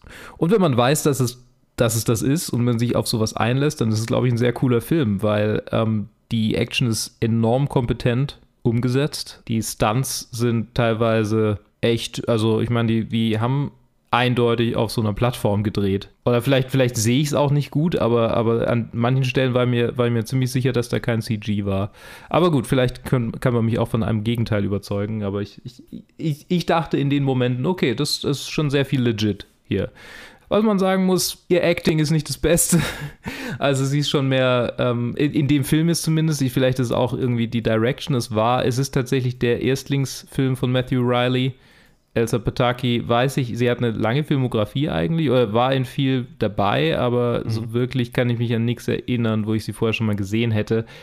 Sie kriegt eine Geschichte und Dialog, der ihren Charakter nachvollziehbar und auch irgendwie ähm, emotional macht, aber irgendwie macht der Film nicht so wirklich was draus. Also es ist, es bleibt, es bleibt an vielen Stellen einfach ein bisschen so, dass ich das Gefühl habe, okay, das ist es nicht die Figur, sondern sie ist halt die Schauspielerin, die die Figur spielt. Und das ist ein bisschen schade. Gleichzeitig bleibt es natürlich im, im Klischee, des 80s Actionstreifen, in dem es halt nicht so wichtig Ja, ist. ja, ja. Ähm, passt ja eigentlich ganz gut. Ja, als- passt eigentlich ganz gut. Typischen Stallone, Schwarzenegger oder Van Damme oder so. Ne? Die, Total, die ganze, ja. Äh, Riege. Ja. Und also, was ich auch sagen muss, die, es ist halt jetzt die emotionale, mimische Art des Schauspiels, aber Schauspiel hat ja auch noch den Aspekt des Körperlichen und da ist es halt echt, das ist große Klasse. Also diese Kontinuität von Verletzungen, die in solchen Filmen ganz wichtig ist, für mich zumindest, damit ich, also damit ich weiter drin bleibe und damit sich auch diese Spannung richtig aufbaut. So dieses, okay, jetzt kriegt sie da nochmal was ab und ah, fuck, jetzt kann sie nicht mehr richtig laufen und so, so wie sie es halt immer mehr zuspitzt. Das Mhm. ist wirklich richtig gut umgesetzt. Und da bleibt auch so, die Verletzungskontinuity ist richtig gut. Also so dieses, Nice. sie wird immer mehr irgendwie ruiniert und am Ende ist sie dann total, liegt sie eigentlich nur noch am Boden und kämpft um jeden, mit jedem Schritt, so ein bisschen wie so ein, in so einem Wrestling-Match, wo sie dann nebeneinander liegen und beide versuchen aufzustehen und können nicht aufstehen. Und, uh, uh. Es ist, es ist schon cool. Okay, Also, äh, das, das, das, das netter klingt dann schon Film. wieder nach was. Ja, vielleicht schaue ich mir den noch an. Mhm. Mhm. Es, Könnte schon, ja. könnte schon was sein, ja. Ja. Mir, mir, ich finde es nur lustig, mir ist gerade aufgefallen, sie, sie ist ja mit Chris Hemsworth äh, verheiratet und wir haben ja, Ja. noch gleich einen äh, von, von ihm. Korrekt. Das, oh, fuck. Korrekt. ja, das, das, den haben wir. Und ich würde sagen, zudem machen wir jetzt auch einen. Nee, der Noch kommt nicht. Nee, noch nicht. Wir machen jetzt noch was anderes. Sorry, sorry, ich habe gerade gedacht, ja, nee, nee, nee, nee. Es kommt ja noch vieles andere. Mehr, aber dazu mache ich jetzt eine Überleitung. Die nächste Review. Ich weiß nicht mehr, was es ist. I know you're frightened. You're terribly frightened by what you've seen. But I'm not gonna lie to you. Your friends are not prepared for this fight. Hawkins will fall. My friends need me. You're not ready.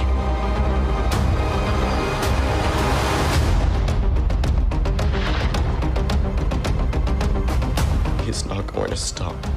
Not until he's taken everyone.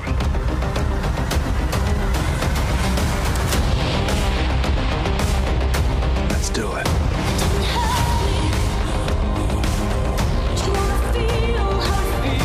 But I have this terrible feeling. It might not work out for us this time.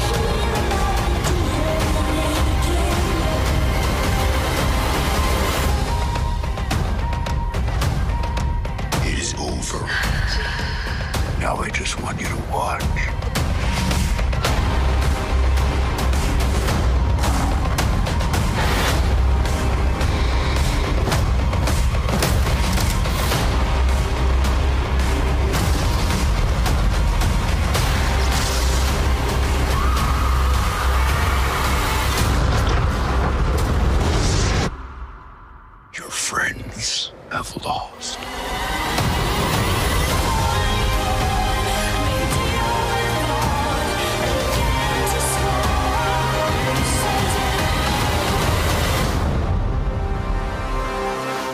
Da bin ich schon wieder. Stranger Things hat, ist die vorletzte Staffel nun zu Ende. Wir haben alle Folgen angeschaut. Wir haben damals irgendwie überlegt, weil das ja so komisch rauskam. Sollen wir jetzt die ersten, wie viel? Neun, acht, sieben, sieben, Sieben. Episoden machen und dann warten und die anderen zwei dann nochmal? Und jetzt haben wir uns letztendlich irgendwie indirekt, ich weiß nicht mal, ob wir uns bewusst entschieden haben, wir haben dann irgendwie gesagt, ja, okay, wir warten jetzt sowieso noch, wir, wir haben, können es jetzt sowieso nicht aufnehmen, weil es irgendwie jemand nicht gesehen hatte. Ich glaube, Joe hat es noch nicht ganz gesehen und dann dachten wir, okay, wir warten jetzt einfach noch voll auf die zwei Episoden. Ja, und es wäre auch irgendwie so gewesen, wo dann, also wenn wir es dann hätten, die erste Hälfte aufnehmen wollen können sollen, dann wäre, bis die Reviews raus, bis die Genau. Folge rausgekommen ist, wäre dann der Rest schon rausgekommen und dann, Genau, war so, das dann kann man auch so gleich warten und.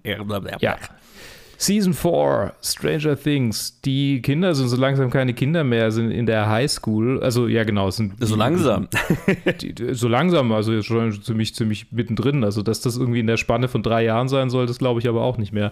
ähm, das ist natürlich äh, weiterhin eine Serie von den Duffer Brothers mit äh, Millie Bobby Brown, Phil, Finn Wolford, Winona Ryder, David Harbour, Gaten Matarazzo, Caleb McLaughlin, Natalia Dyer, Charlie Heaton, Joe Keery, Noah Schnapp, ähm, Cara Buono, äh, Sadie Sink, Briar Ferguson, Matthew Modine, Joe Crest äh, und jetzt, ja, äh, Paul Reiser, Maya, Haw Maya Hawk, Dacre Montgomery kommt auch noch mal vor. Mhm, mh, Oh, noch mehr, mehr, mehr, mehr. Viele Menschen, die in dieser Serie mitspielen. Jo, es äh, sind mal wieder die üblichen Verdächtigen. Dieses Mal sind sie äh, aufgeteilt. Am Ende der dritten Staffel sind ja Eleven und die äh, Byers äh, nach Kalifornien gezogen, während der Rest in Hawkins zurückgeblieben ist. Und Jim Hopper dachten wir ist tot, aber ist im sowjetischen Gefängnis. Irgendwo in Sibirien. Äh, ja.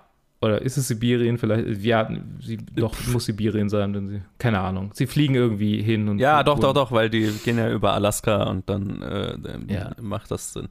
Ja. Die, äh, ja, es ist, äh, wo fange ich an? Der Inhalt dieser, dieser Season ist, es gibt eine neue Gefahr aus dem Upside Down und die sucht sich gezielt Leute heraus, die äh, eine traumatische Vergangenheit haben und isoliert diese und ähnlich wie in Friday, äh, äh nicht, äh, Gott, äh, Nightmare on Elm Street, werden sie in so eine Traumwelt gelockt, in so eine Halluzinaz Halluzination und dort äh, werden sie sehr brutal ermordet und dann halt auch im echten Leben entsprechend.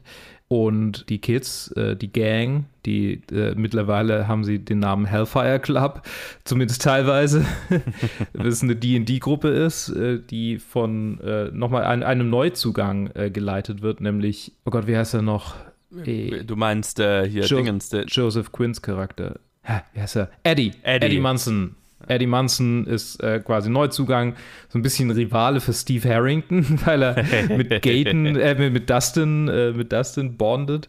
Äh, ja, genau, aber auf jeden Fall ähm, der Hellfire Club und die äh, umliegenden Persönlichkeiten äh, versuchen, diesem Wesen das Handwerk zu legen. Ist das richtig, was ich sage? Ja, ja, ja, ja, ja, Ja, ja. genau. Außerdem hat Eleven ihre Kräfte verloren und muss diese wiedergewinnen. Und Joyce reist nach Sibirien, um Jim zu retten.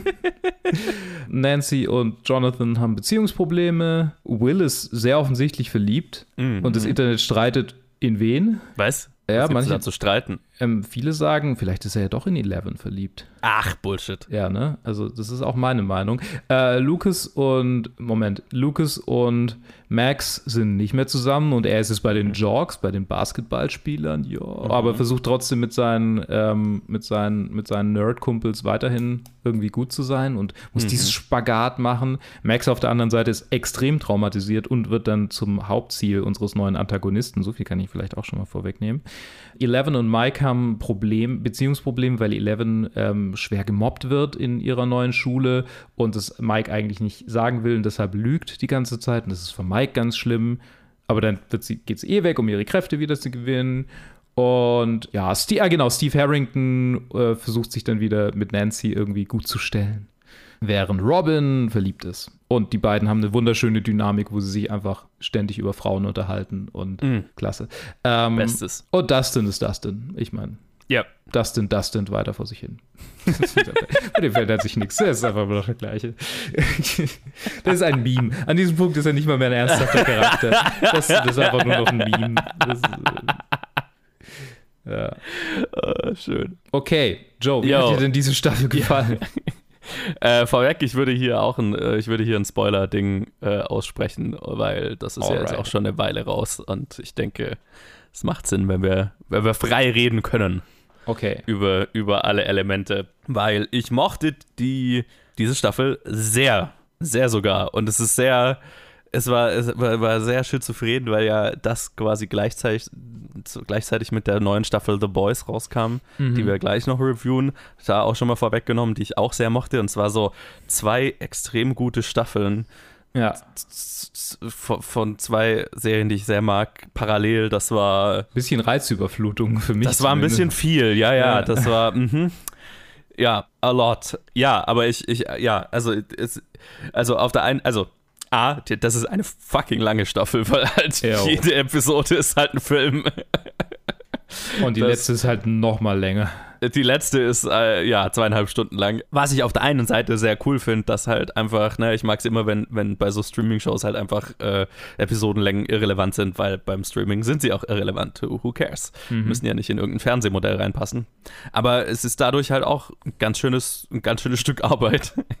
Aber äh, d- d- das sich absolut gelohnt hat. Und ich meine, wenn man sich nur, also ich meine, du hast die Castliste ja so ein bisschen runtergerattert und allein da Mhm. sollte, glaube ich, klar sein, warum die Episoden auch alle so lang sind, weil du hast halt so viele Charaktere und so viele Storylines, Ja. so dass ich sehr überrascht bin, wie wenig sie tatsächlich angefangen haben, Charaktere umzulegen, weil so, ich meine, Mhm. klassischerweise, wenn eine, wenn, wenn eine Serie so ausartet, dann müsste es halt irgendwo mal so ein Massaker geben, wo, Ja. wo man einfach mal einen guten Teil der Charaktere verliert.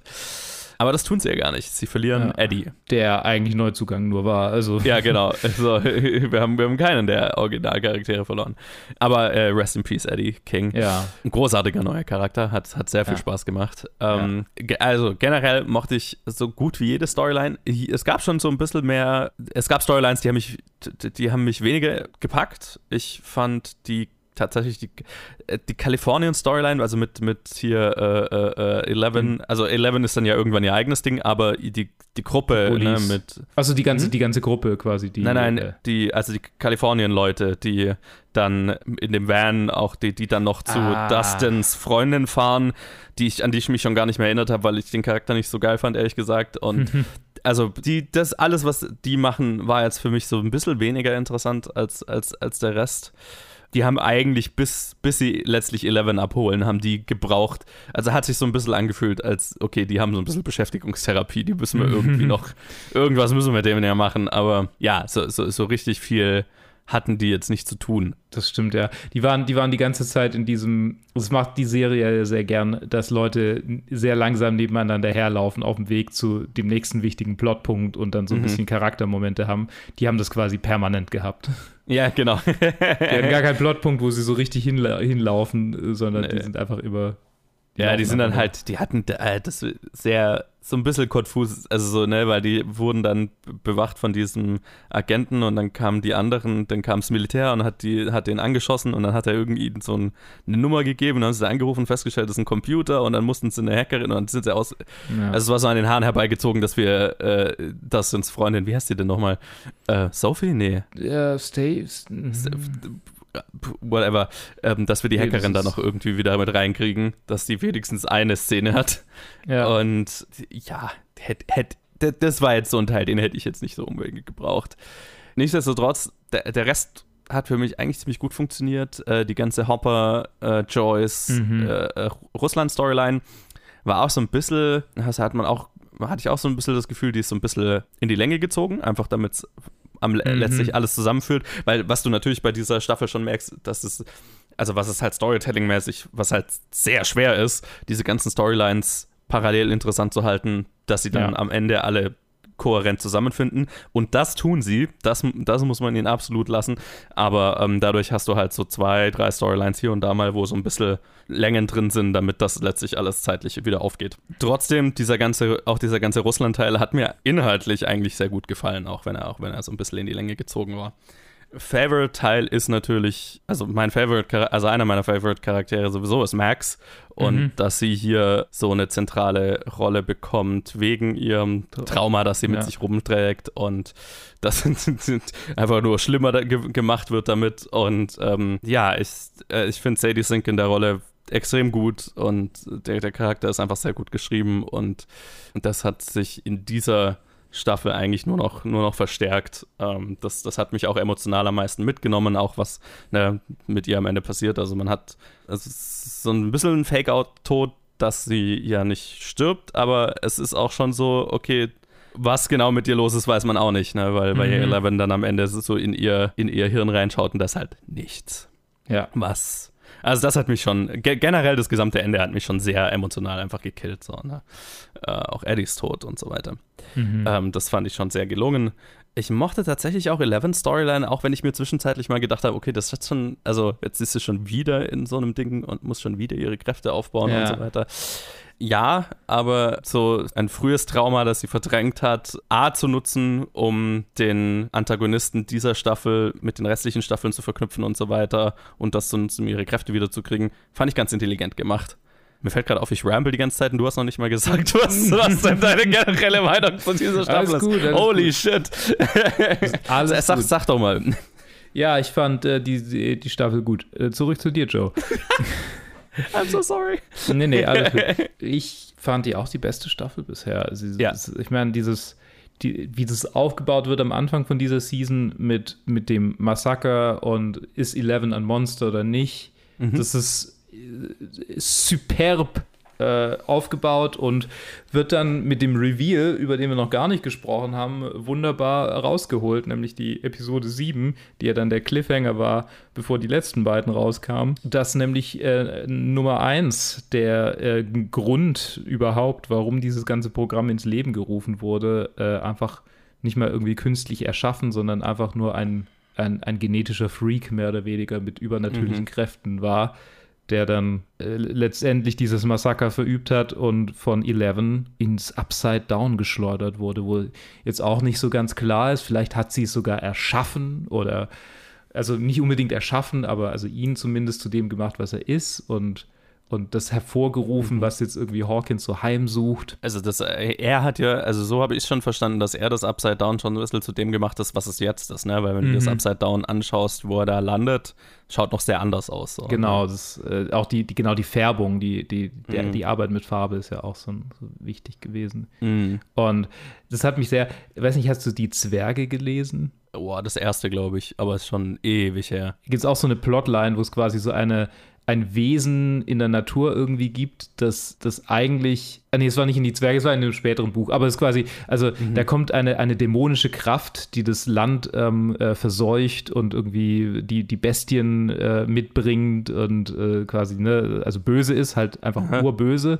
Und es stellt sich dann irgendwie in einem der späteren Bücher heraus, dass es eigentlich eine, äh, ein- eine Wesenheit war, die diese Wirkung hatte, aber sie halt von anderen fernhalten wollte und dann durch irgendeinen magischen Trank viel stärker wurde und dann auch quasi korrumpiert wurde. Also dass dann, Mhm. dass es quasi existiert, so ein, so ein ne, wie so ein, äh, eine, eine, eine, eine urzeitliche Wesenheit, die dann entdeckt wird und äh, für böse Zwecke genutzt wird. So Ja, fühlt sich ja. ein bisschen an mit dem Mindflayer, ne? mit, diesem, mit dieser Szene, wo er dann ähm, Ja. Dieses, diese, diese Staubwolke findet und sie dann nutzbar macht. Ja. Ja, also das ist echt ein wirklich mächtiger, Pl- also und es fühlt sich, die Gefahr ist ja bei sowas, dass es sich anfühlt, als wäre es sich so im Nachhinein dran gepappt, weil wir wissen nicht, haben sie es von vornherein geplant oder nicht, also ich weiß es zumindest nicht, vielleicht gibt es irgendwelche Interviews dazu, aber ich hatte nie das Gefühl, das ist jetzt so dazu erfunden. Also, es, also sie haben nicht Lücken erschaffen, um sie dann zu füllen, sondern ich habe das Gefühl, okay, es gab noch genug Lücken in dem, was wir wissen, dass das jetzt gut da reinpasst. Ja, also ich, ich finde, sie haben es gut geschafft, das zusammen zu binden. Ich bin mir ziemlich sicher, dass das nicht von vornherein geplant Mhm. war, weil dafür fühlt sich schon so ein bisschen zu sehr meiner Meinung nach an wie, okay, oh, it was you all along. So, ähm, Mhm. also ich weiß es, ich habe kein Interview dazu gesehen oder so, aber es fühlt sich schon so an, als wäre das rekonstruiert. Aber Mhm. erfolgreich rekonstruiert, also nachträglich konstruiert so. Ja, okay. Ja, und also keine Ahnung, wo, worüber will ich gern reden? Also ich, ich fand es wirklich, wirklich cool, die beste Storyline, wie ich fand. Also jedes Mal, wenn, wenn Will überhaupt irgendwie im Bild war, hat mir das Herz geblutet. Ja, ja. So, also, also ist so, oh Gott.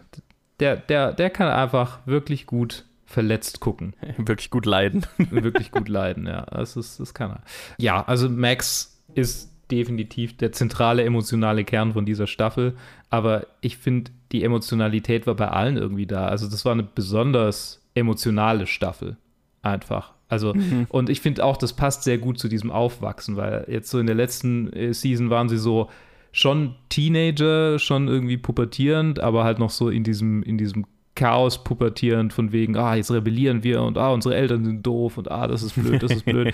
und in der Season ist es jetzt okay, wo gehe ich eigentlich, also was ist mit mir? Also ist das, davor Mhm. war es so nach außen gerichtet und jetzt ist es so nach innen gerichtet. Mhm, und mhm. Das ist gerade bei diesen Charakteren, die halt so lange jetzt aufgebaut wurden, nochmal eine besondere Entwicklung, die einfach auch super spannend ist anzugucken und zu rätseln, so okay, mit wem geht es wie weiter. Ja, ich finde es sehr erfolgreich. Also das, das profitiert, ich meine, es ist immer oft ja in einer Serie so, dass man dann irgendwie sagt, irgendwie die späteren Staffeln sind dann die besten Staffeln, aber die profitieren natürlich vom, von der Charakterentwicklung der vorherigen Staffeln. Mhm. Ähm, das, das, das hat hier definitiv davon profitiert. Da, da stimme ich voll zu. Ich habe mir allerdings dann beim Anschauen gedacht, fuck, ich müsste eigentlich die allen, alle drei Staffeln davor nochmal anschauen, weil es war jetzt so lang Pause Mhm. dazwischen. Ich habe mich an so viel nicht mehr erinnert, Dude. Ja. Und äh, das Lustige ist, meine Mom ist gerade auf den Stranger Things Trichter gekommen. Das heißt, die hat jetzt alle vier Staffeln innerhalb von einem Monat oder so durchgeschaut. und dann habe ich immer so am Rande mal, hat sie mir immer über Sachen geschrieben, wo ich dann gedacht habe, Alter, ich erinnere mich nicht mehr, dass das passiert ist. Keine Ahnung, Mann. Also witzig, wir haben die, wir haben den Anfang von Staffel 4 geguckt und da kam ja das Recap, also haben wir angefangen und Mhm. dann kommt, kommt ja das Recap aus der letzten Staffel. Meine Freundin guckt zu mir rüber und sagt, äh, ich habe die letzte Staffel nicht gesehen. Und ich, okay, alles klar, dann fangen wir es mit der letzten Staffel an, kein Problem, wir gucken wir die. Ich habe eh keinen Stress.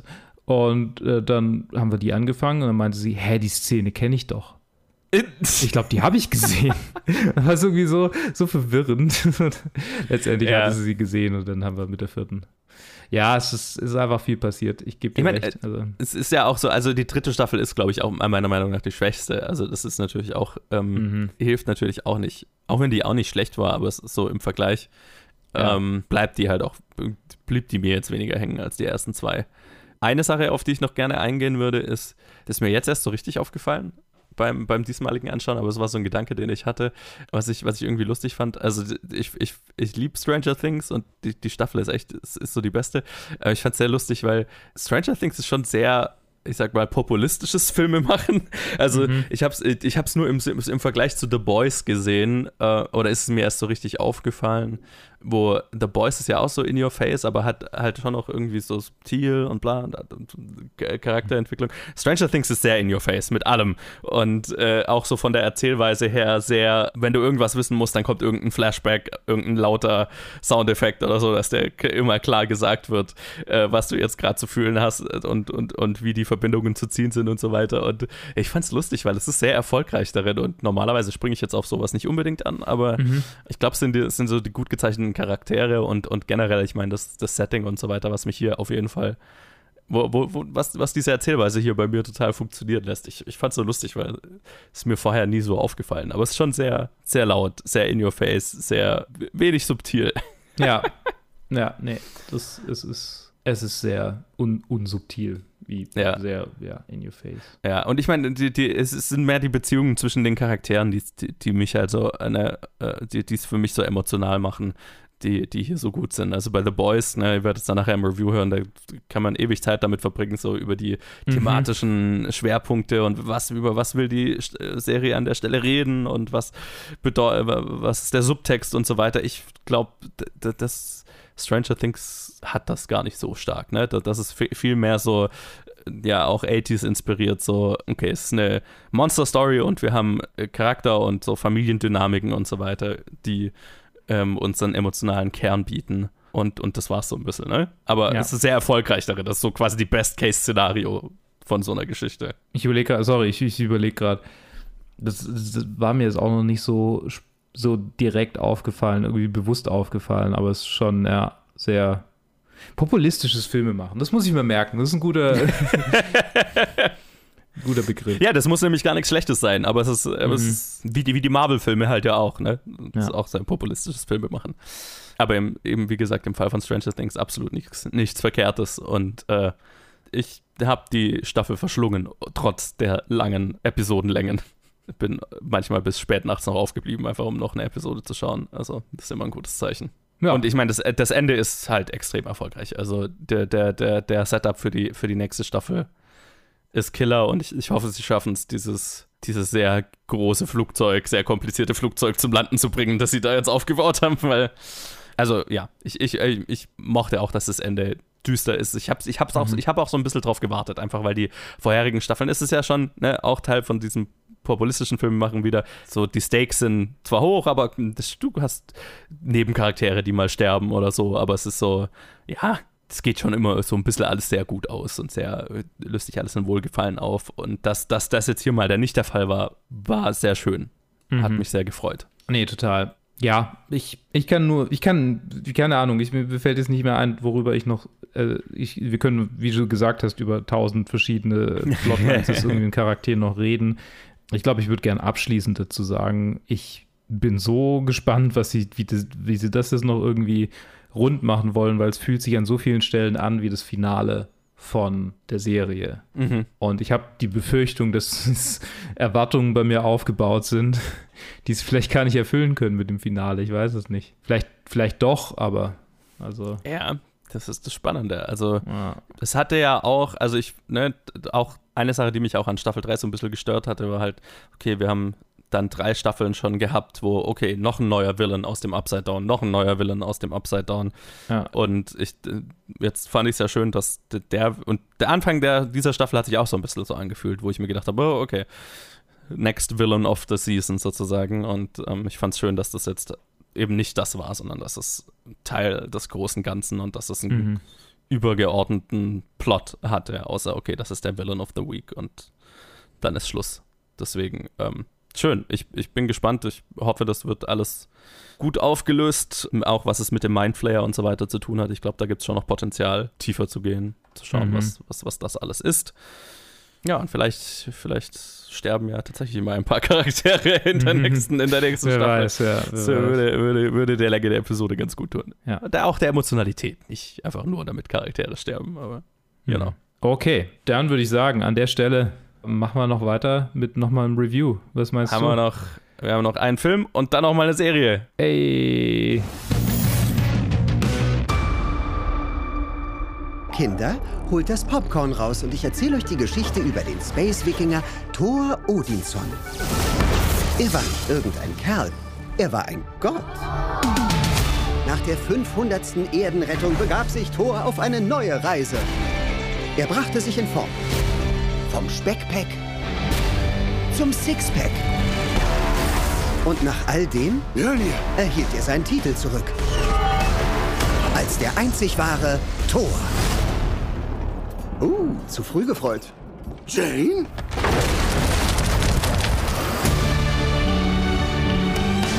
Meine Ex-Freundin. Wie lange ist das her? Drei, vier Jahre?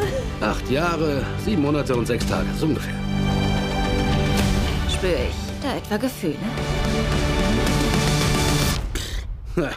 Uh, ja, klar. Und der letzte Film für diese Woche ist der neue Marvel-Film Thor Love and Thunder. Heißt, glaube ich, auch auf Deutsch so.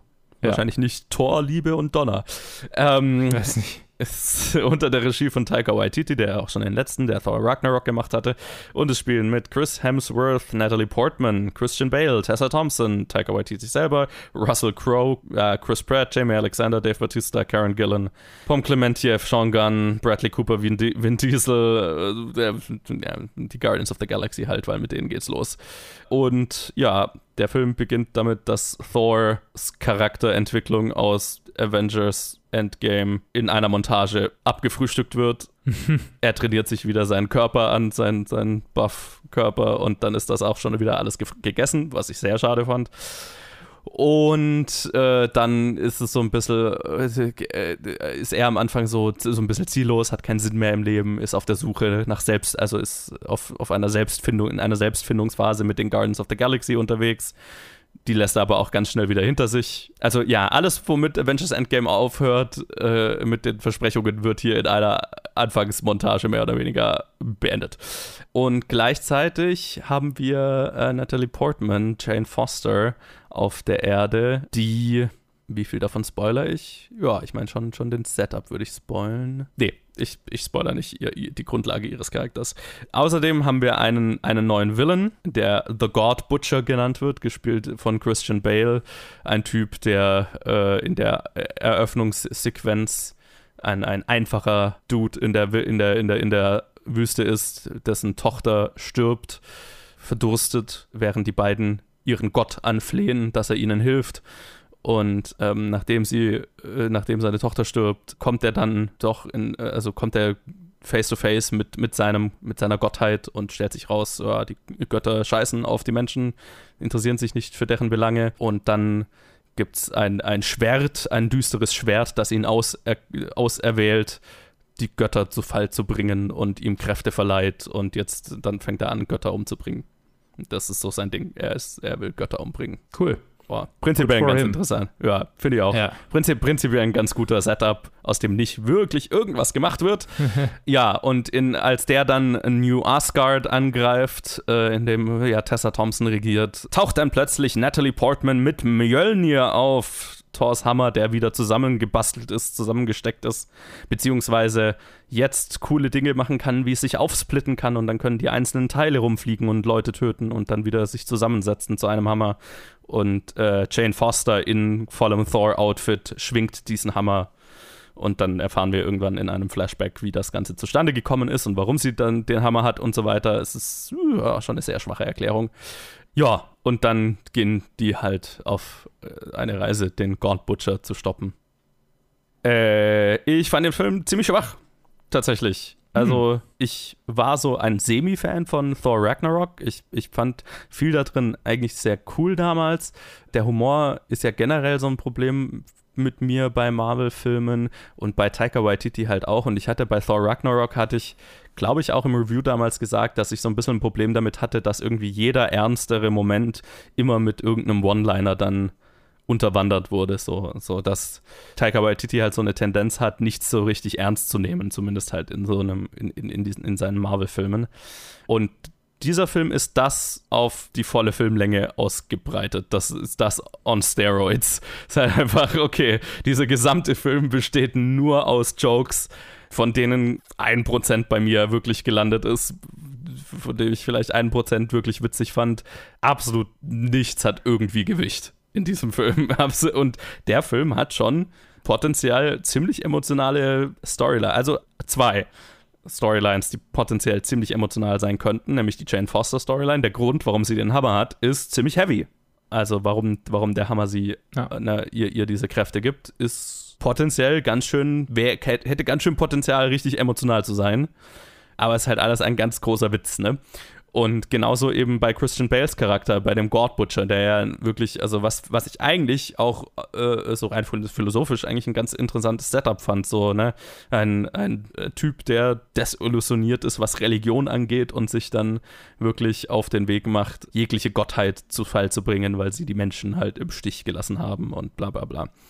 Äh, prinzipiell auch ganz interessant, aber er wird dann halt ganz schnell so ein 0815 Villain mit einer CG-Armee und äh, ja, es ist hm. sehr anstrengend. Und äh, dann ist der Film halt, fand ich auch nicht besonders gut geschrieben. Es gibt mehrere ganz furchtbare Exposition-Dumps wo sie zum Beispiel einmal, also dann gehen sie in irgendeine so Götterstadt, wo die ganzen Götter sind, wo dann Zeus ist, gespielt von Russell Crowe, was ich eine inspirierte Casting-Entscheidung fand, aber so wirklich viel wird nicht aus ihm gemacht. Und dann reden die halt mit Russell Crowe über den God Butcher und dann droppt er so beiläufig, er ist doch kein Problem, denn er wird nie Eternity erreichen. Und dann wir so, oh, was ist mit Eternity? Und dann wird quasi so ein Monolog gehalten, was die Motivation von Christian Bales, also was Christian Bales Charakter wirklich machen will. Es ist halt einfach so die unorganischste Art, sowas dem Publikum zu erzählen. Es war so richtig, okay, Bremse reingehauen,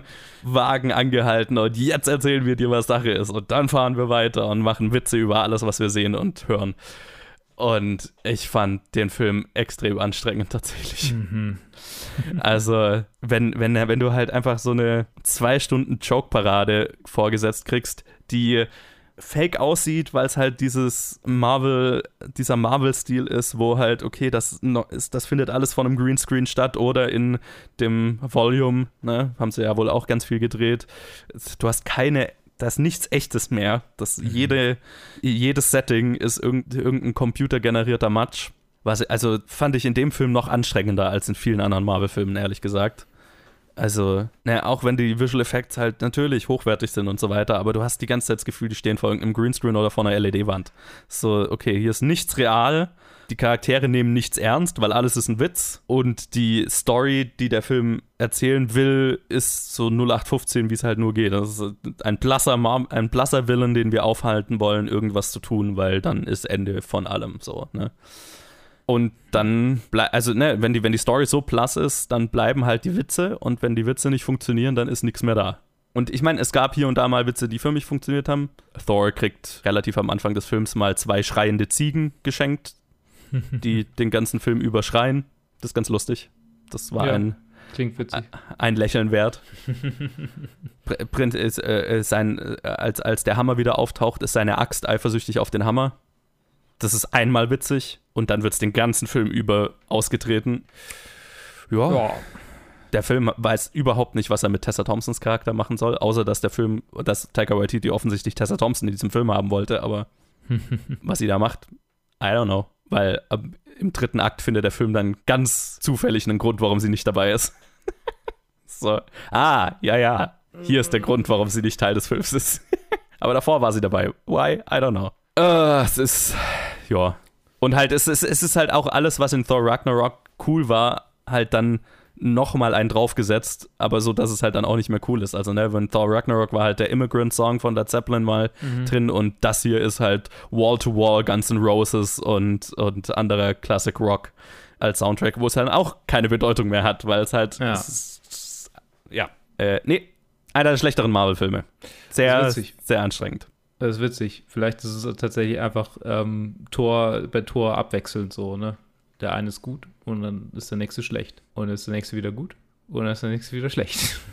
Ja, ich, ich, fand den, ich fand den vergleichbar mit dem, also ich fand, der, der erste Tor ist, finde ich, ganz okay. Ja, den finde ich noch, Gut, den finde ich, ja, den finde ich noch besser als, als den hier, aber so richtig gut finde ich, also so richtig, richtig gut finde ich keinen von denen. Okay. äh, ja, nee, also und ich, also ich finde halt Taika Waititi sollte nicht solche Blockbuster machen, wo er halt irgendwie, also gefühlt so, ne, das, das war jetzt mein Mhm. Empfinden bei diesem Film und beim letzten auch schon so ein bisschen, so wenn Taika Waititi einfach keine Restriktionen hat, Ja. dann hat er auch irgendwie nichts zu sagen, weil ich weiß nicht, was er mit diesem Film sagt. Also, ne, wenn er, wenn er seine kleineren Filme gemacht hat, sowas wie Hunt for the Wilder People, da war eine Aussage drin, da war menschliches Drama drin und trotzdem waren die witzig so. Aber hier, das, das fühlt sich echt wie ein so ein, ja, als hätte man ihm einfach gesagt, hier ist Geld, mach was auch immer du willst. Und er hatte halt nicht wirklich Ideen, außer halt seinen üblichen Stück. Mhm. Aber so eine, eine, eine, eine Grundidee, was über das er künstlerisch irgendwie reden wollen würde, ist da halt nicht drin. Das ist sehr traurig. Sondern es ist halt so ein Sketch, aber halt zwei Stunden lang. Ja. Ja, also ich kann nur seine, seine Serien empfehlen. Die sind wirklich gut. Ja. Von mir aus dürfte er gerne wieder Indie-Filme machen, das wäre, wo, ich li- wo ich ihn lieber sehen würde. Aber nee, er macht ja einen Star Wars-Film, also. Oh. Äh, weiß man schon was oder ist noch. nee, keine Ahnung, Mann. Äh, Wir werden es okay. sehen. Naja, aber kommen wir doch zu erfreulicheren Dingen. Yes, kommen wir zu Superhelden-Content, der wirklich, also der das absolute Gegenteil ist, der witzig ist und was zu sagen hat nach diesem Trenner. There's something wrong with Homelander. There's something broken. He's lost his fucking mind. Love, mommy, daddy, and Abu.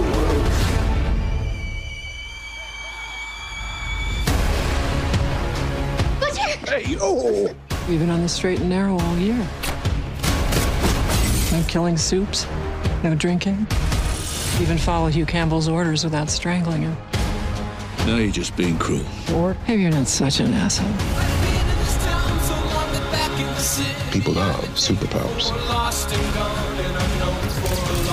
But real power isn't this. It's the ability to bend the world to your will.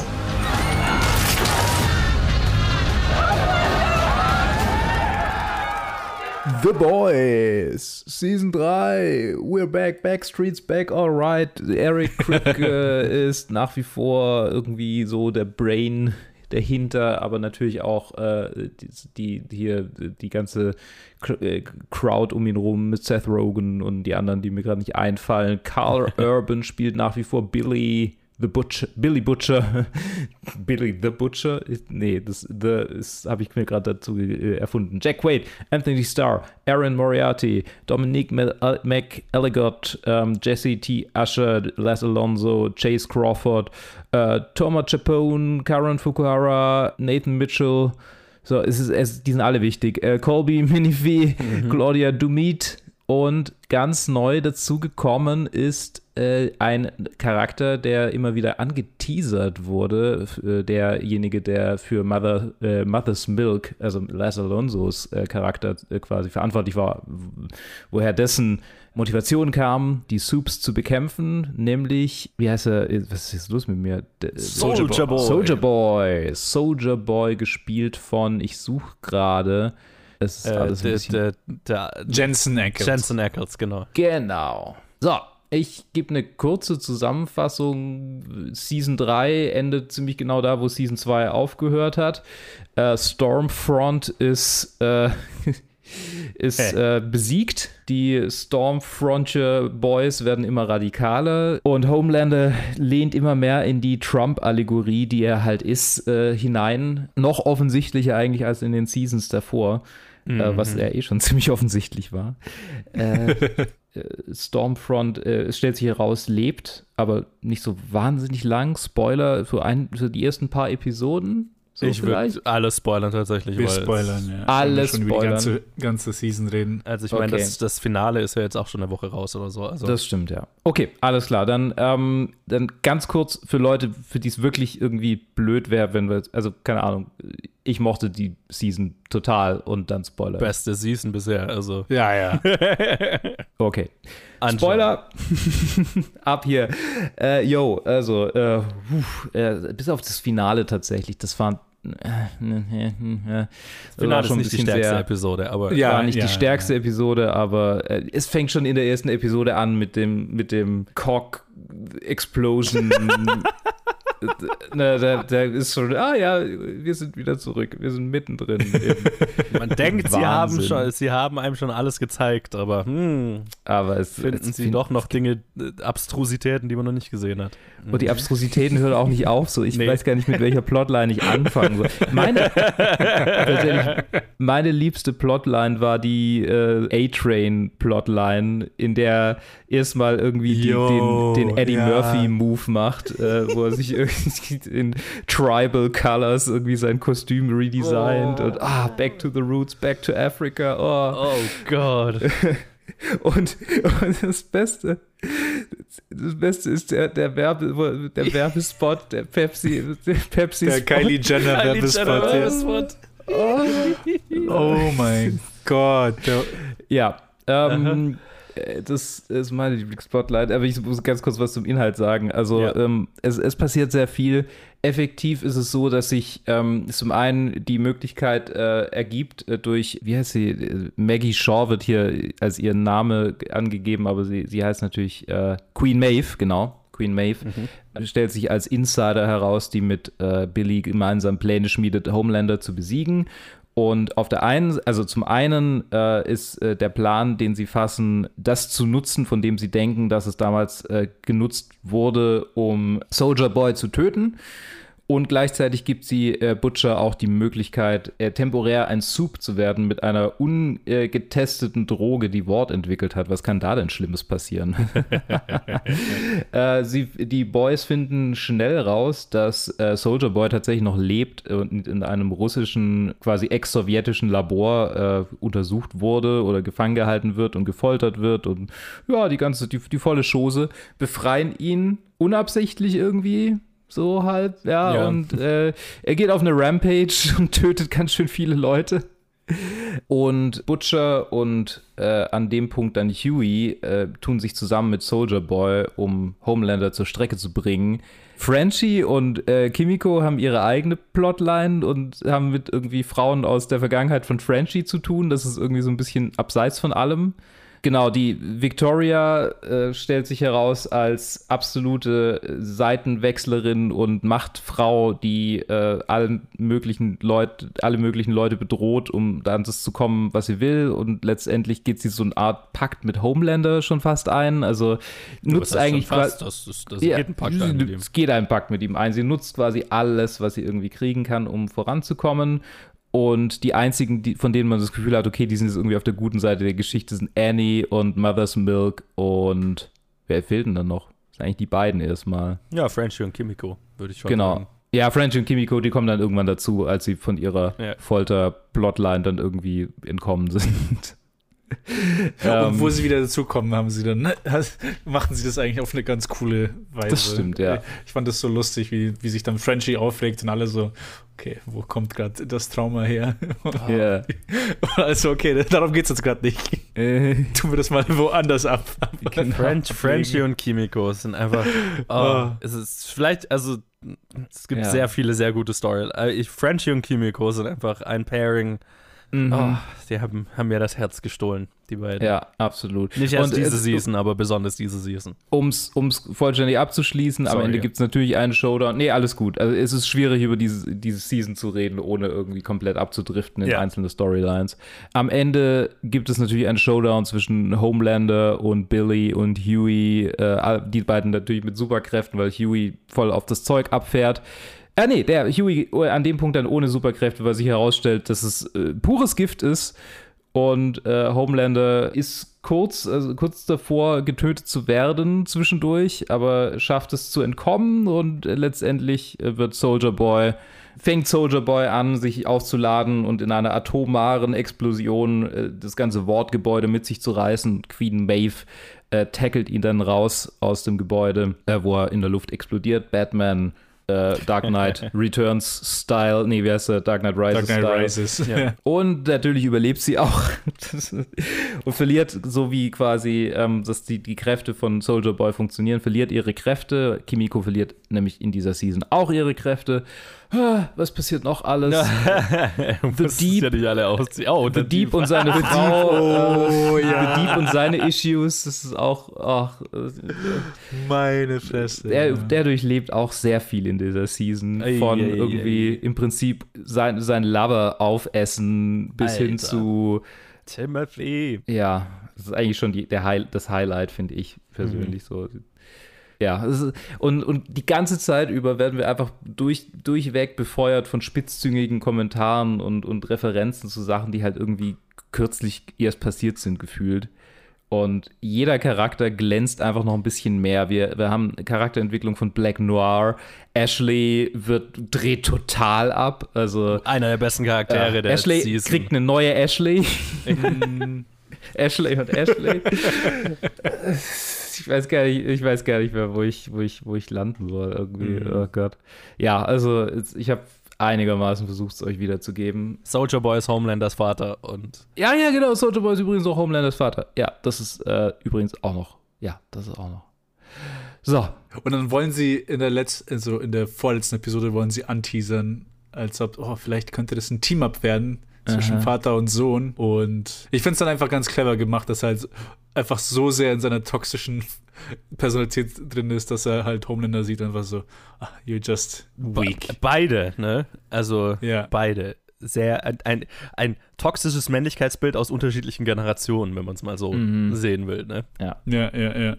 Wobei ich aber sagen muss, Jensen Ackles ist so enjoyable in, in dieser Rolle. Ich, also kein Wunder, dass Supernatural irgendwie gefühlt 100 Staffeln hatte, Ja. bevor, sie, bevor, bevor sie damit Mhm. durch waren. Er ist ein sehr, sehr charismatischer Schauspieler. Er, er hat mir sehr Spaß gemacht. Am Ende habe ich mich, war ich ein bisschen enttäuscht, dass er wieder eingefroren wurde oder was auch immer. Ja, das heißt So. ja noch nichts, aber Ja, ja. Ich hoffe, dass er, dass er wieder zurückkommt. Wollen Okay. wir jetzt irgendwie so Storyline durch Storyline durchgehen, so einfach so charakterenbasiert? Oder? ich glaube, ja, das macht Sinn, oder? Sonst, sonst wird es sehr konfus. Ja. Mit welcher wollen wir anfangen? Ähm, wir haben ja, ihr habt ja Kimiko, Kimiko- ja, Kimiko Okay, okay, okay. Fangen wir doch mit denen an. Ich, äh, ich liebe dies, also ich liebe, äh, ich liebe die beiden. Äh, Hier, äh, Karen, wie heißt sie, Karen Fukuhara? Ja, ne? Fukuhara. Mhm. Ja, Karen Fukuhara ist einfach so fucking gut, vor allem halt ohne jeglichen Dialog so viel Persönlichkeit, so viel Personality zu repräsentieren, das ist schon, also, oh, ist genial. Sie ist so, so richtig gut und auch hier, äh, wie heißt denn der, der Frenchie spielt? Ähm, Moment. Tom, Ich- To- Toma Capone. Genau. Äh, ist auch einfach, äh, die Dynamik zwischen den beiden ist einfach großartig Mhm. und auch äh, Kimikos äh, Arc, so von wegen, okay, sie sieht sich als Monster, kriegt das vom Butcher bestätigt, dann Mhm. kriegt sie einen geheim, insgeheim Wunsch erfüllt, in, äh, als, als Soldier Boy ihr die Kräfte raubt und dann merkt sie aber ziemlich schnell, dass ja, die, die, einzigen, die einzige Person im Prinzip, die ihr was bedeutet, nämlich Frenchie, dass sie ihren Beschützerinstinkt gar nicht einsetzen kann, wenn sie keine Kräfte hat, so, ne? Und dann trifft sie die tragische Entscheidung, sich wieder ihre Kräfte einimpfen zu lassen. Und aber es ist, es ist ganz, ganz schön, ganz schöner Arc, auch mit dem, was sie sagt, ne, wenn, wo, wo Frenchie sie fragt, ob sie, ob sie das wirklich will, ihre Kräfte wieder, und sie dann sagt, naja, jetzt treffe ich die Wahl ja bewusst und das ist ein Unterschied, als wo es mir damals zwanghaft angetan wurde. Ne? Das ist, finde ich, ein, ein schöner, kleiner, auch so ein bisschen ab, wie, wie du ja gesagt hast, abseits von, von den anderen Storylines, äh, schöner kleiner Bogen, den die beiden durchmachen. Und auch, auch Frenchies äh, Arc, dass er sich frei macht von Leuten, die ihn kontrollieren wollen und von seinem Gefühl, dass er immer jemand haben wird, der ihn kontrolliert. Und gerade, wo, wo, wie du gesagt hast, Luke, wo er dann seinen Outburst hat am Ende, wo er sagt, niemand sagt mir, was ich zu tun habe und wir verlangen Urlaubstage und bezahlen Na ja, Urlaub. Und Zahnversicherung. Ja, ja, genau. Und, mit- Dental. ah, es war, und, und wie stolz sie einfach auf ihn ist. Äh, ah, es ist so, mm, oh, Mhm. die Dynamik zwischen den beiden ist einfach so wholesome. Ich habe es sehr geliebt. Ja, ja. Es, äh, der, der Kontrast ist einfach so schön. Ja. Dass vor allem die beiden dann auf einmal so, so eine innocent Relationship haben. Also verglichen zu allem anderen, was, Ja. was so abgeht und was auch zwischen den anderen Beziehungen alle abgeht, ob das jetzt zwischen Huey und Annie ist, Mhm. wo dann äh, Reibung entsteht wegen, wegen dem Temporary V, oder ob das jetzt zwischen Billy und allen ist, weil er, weil, ihn, weil, ihn- weil er einfach zu, zu besessen von seinem Ziel ist Ja. und halt damit halt irgendwie allen in den Rücken schießt. Ich kann mich gar nicht mehr so, also die zweite Staffel kann ich mich gar nicht mehr so krass erinnern, aber hier war der Fokus schon dann schon hart, wie halt alle einfach so viel Angst haben, aber trotzdem so gezwungen sind. So, also der Kontrast war einfach so schön. Mhm. Vor allem dann, wo sie dann diese äh, fucking Musical Broadway-Sequenzen haben. Oh ja. So viel Spaß. Ja. Hat so viel Spaß gemacht. Auch weil, weil deren Bezie weil ihr die Beziehung so, die hat so was Unschuldiges, ne? Also sie küsst ihn ja auch und dann, aber es ist jetzt nicht, das, das führt jetzt nicht unbedingt weiter, ne? Also das ist so das Interessante, ne? Das ist jetzt nicht, okay, die beiden sind jetzt ein Paar und dann hat sich das oder so. Nee, das ist, Mhm. ist ein bisschen komplexer, ne? So, war vielleicht ein bisschen zu früh noch oder äh, na, es ist, sie, Ja, sie, ja. Sie, da entwickelt, das entwickelt sich noch. Das ist nicht so, so klassische, einfach eine Liebesstoryline oder so. Es ist, Mhm.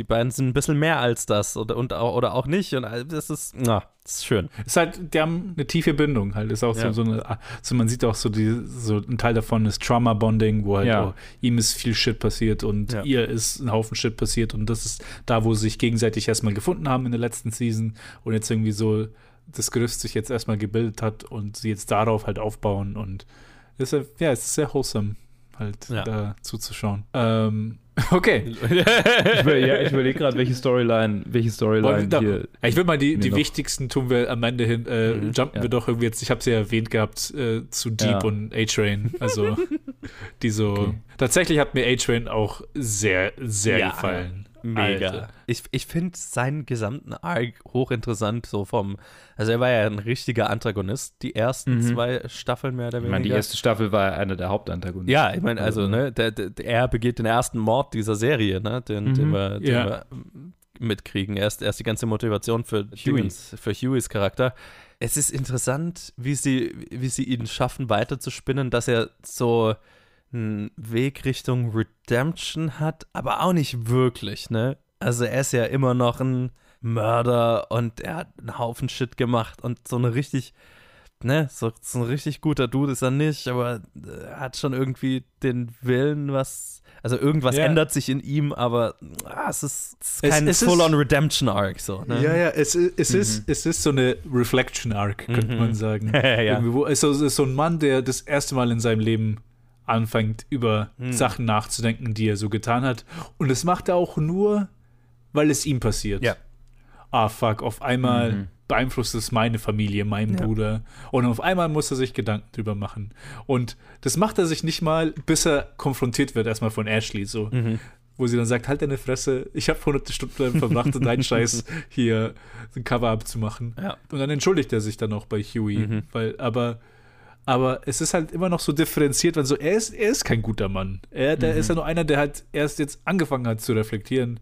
Und das ist das Gute daran, finde ich. Weil so dieses Re Redemption ist immer so eine Sache. Äh, es muss halt gut gemacht sein, wenn jemand vom, vom Antagonisten zum Ally wird. Und natürlich, hier wird er nicht wirklich zum Ally, aber irgendwie der Weg zeichnet sich so ein bisschen ab in, in vielleicht, ich weiß nicht, in welche Richtung sie in der vierten Staffel gehen werden. Das Interessante ist ja, dass er trotzdem halt, also dass er, naja, also sein Bruder verliert er ja, also nicht, nicht weil er das Leben verliert, sondern weil er halt die Beziehung verliert, weil er, weil er so, so, so einen Scheiß baut. Mhm. Und dann hat er ja nur noch Homelander als Beziehung, wo er, wo er sich Mhm. gut fühlen oder wo er, wo er einen Sinn hat in seinem Leben, ne?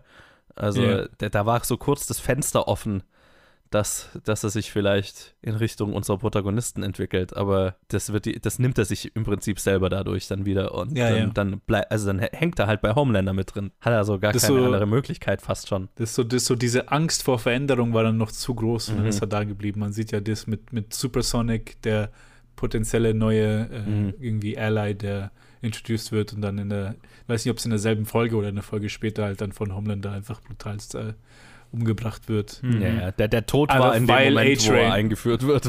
Ja, ja, genau. aber halt dann, aber vor allem halt, weil, weil er zu trusting war, weil er einfach so, ah, okay, hey, Ja, ja, A-Train, genau. das ist Mhm. unser Plan und hin war er. Ich habe auch, ich hab auch kurz gedacht, ob, er- ob er nicht stirbt in dem Moment, wo er, wo er den, äh, wie heißt er, nicht Falcon, äh, Hawk, nee, Blue Hawk. Blue Hawk, Blue Hawk, ja. Wo er ihn kilometerweit über die Straße schleift. Ja, habe ich auch gedacht. Ja, ich, ich habe ich hab echt gedacht, okay, das war's. Und es wäre Mhm. Es wäre ein weirdes Ende gewesen, aber es wäre kein unzufriedenstellendes gewesen. Mhm. Ja, würde ich auch sagen. Wobei ich, ich die Entscheidung sehr, sehr gekonnt finde, dass sie gesagt haben, oh, wir haben dir sein Boah, Herz dir gegeben. das halt auch. Also, ah, mein Gott, daran habe ich gar nicht Ey. gedacht. A-Trains Arc ist, war sehr stark. Die Sache ist halt, mit der ganzen Season, es gab keine schlechte Arc. Nee, Also gar es gab nicht. keinen, also es ist, okay, The Deep ist halt so, ist halt die Punchline oder der Comic Relief zum Ja. größten Teil, aber er hat halt auch sehr effektive Szenen, halt vor allem halt dann mit Homelander. Er ist halt- psychologisch halt, trotzdem interessant, ne? Also Ja, auch wenn, ja, wenn ja. das jetzt nicht irgendwie da nicht viel Progression drin ist, gefühlt in seinem Arc, außer dass er halt zu einem Punkt kommt, wo er dann seiner, seiner Frau, die ja mehr oder weniger ihn kontrolliert hat, dann sagt, nee, ich mache ich mach jetzt doch mein eigenes Ding, wo er so kurz den Moment hat, wo er ein Rückgrat kriegt und dann halt gleich wieder gefuckt ist, weil, weil sie dann halt einfach an die Öffentlichkeit geht und sich quasi als sein Opfer, als, als sein Opfer zeichnet. Ist halt einfach. Ich meine, und das, das Interessante bei ihm ist ja auch, dass er halt auf der einen, also es ist furchtbar, was mit ihm halt so gemacht wird und passiert und so weiter. Aber auf der anderen Seite so richtig schlecht. Also, ich meine, er ist halt auch, wenn man sich dran zurückerinnert, wie er halt in der ersten Staffel war, holy Ja, fuck. ja, ja. Also, was ein Monster einfach. So, so richtig schlecht kann, kann ich mich auch nicht fühlen. Es ist halt, Mhm. uff.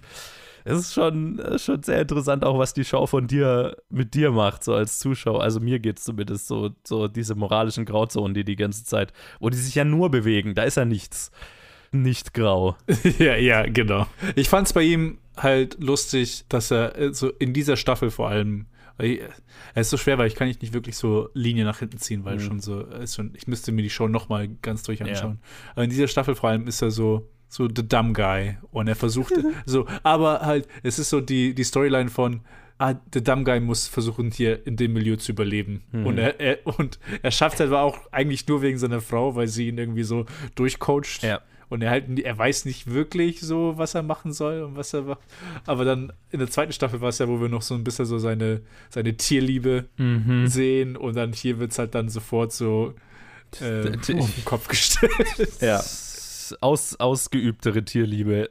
Also, Ja. mh. Ich habe gerade überlegt, Black Noir, sollen wir noch über Black Noir sprechen? oh ja. Jesus, was für Arme. Tut mir nur Meine leid. Ja.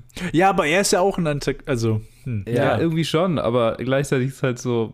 Ich habe Es ist- hab schon ist- für ihn geroutet, ja. so für einen kurzen Moment.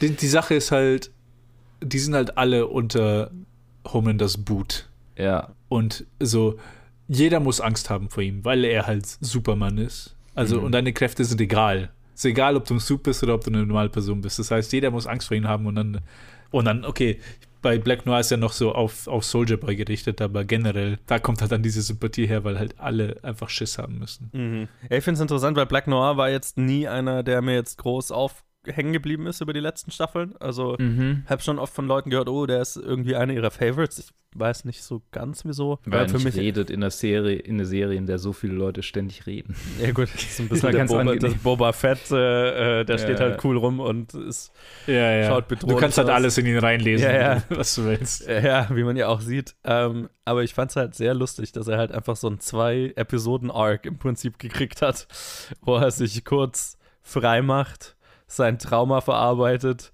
beschließt zu handeln und umgelegt wird. Mhm.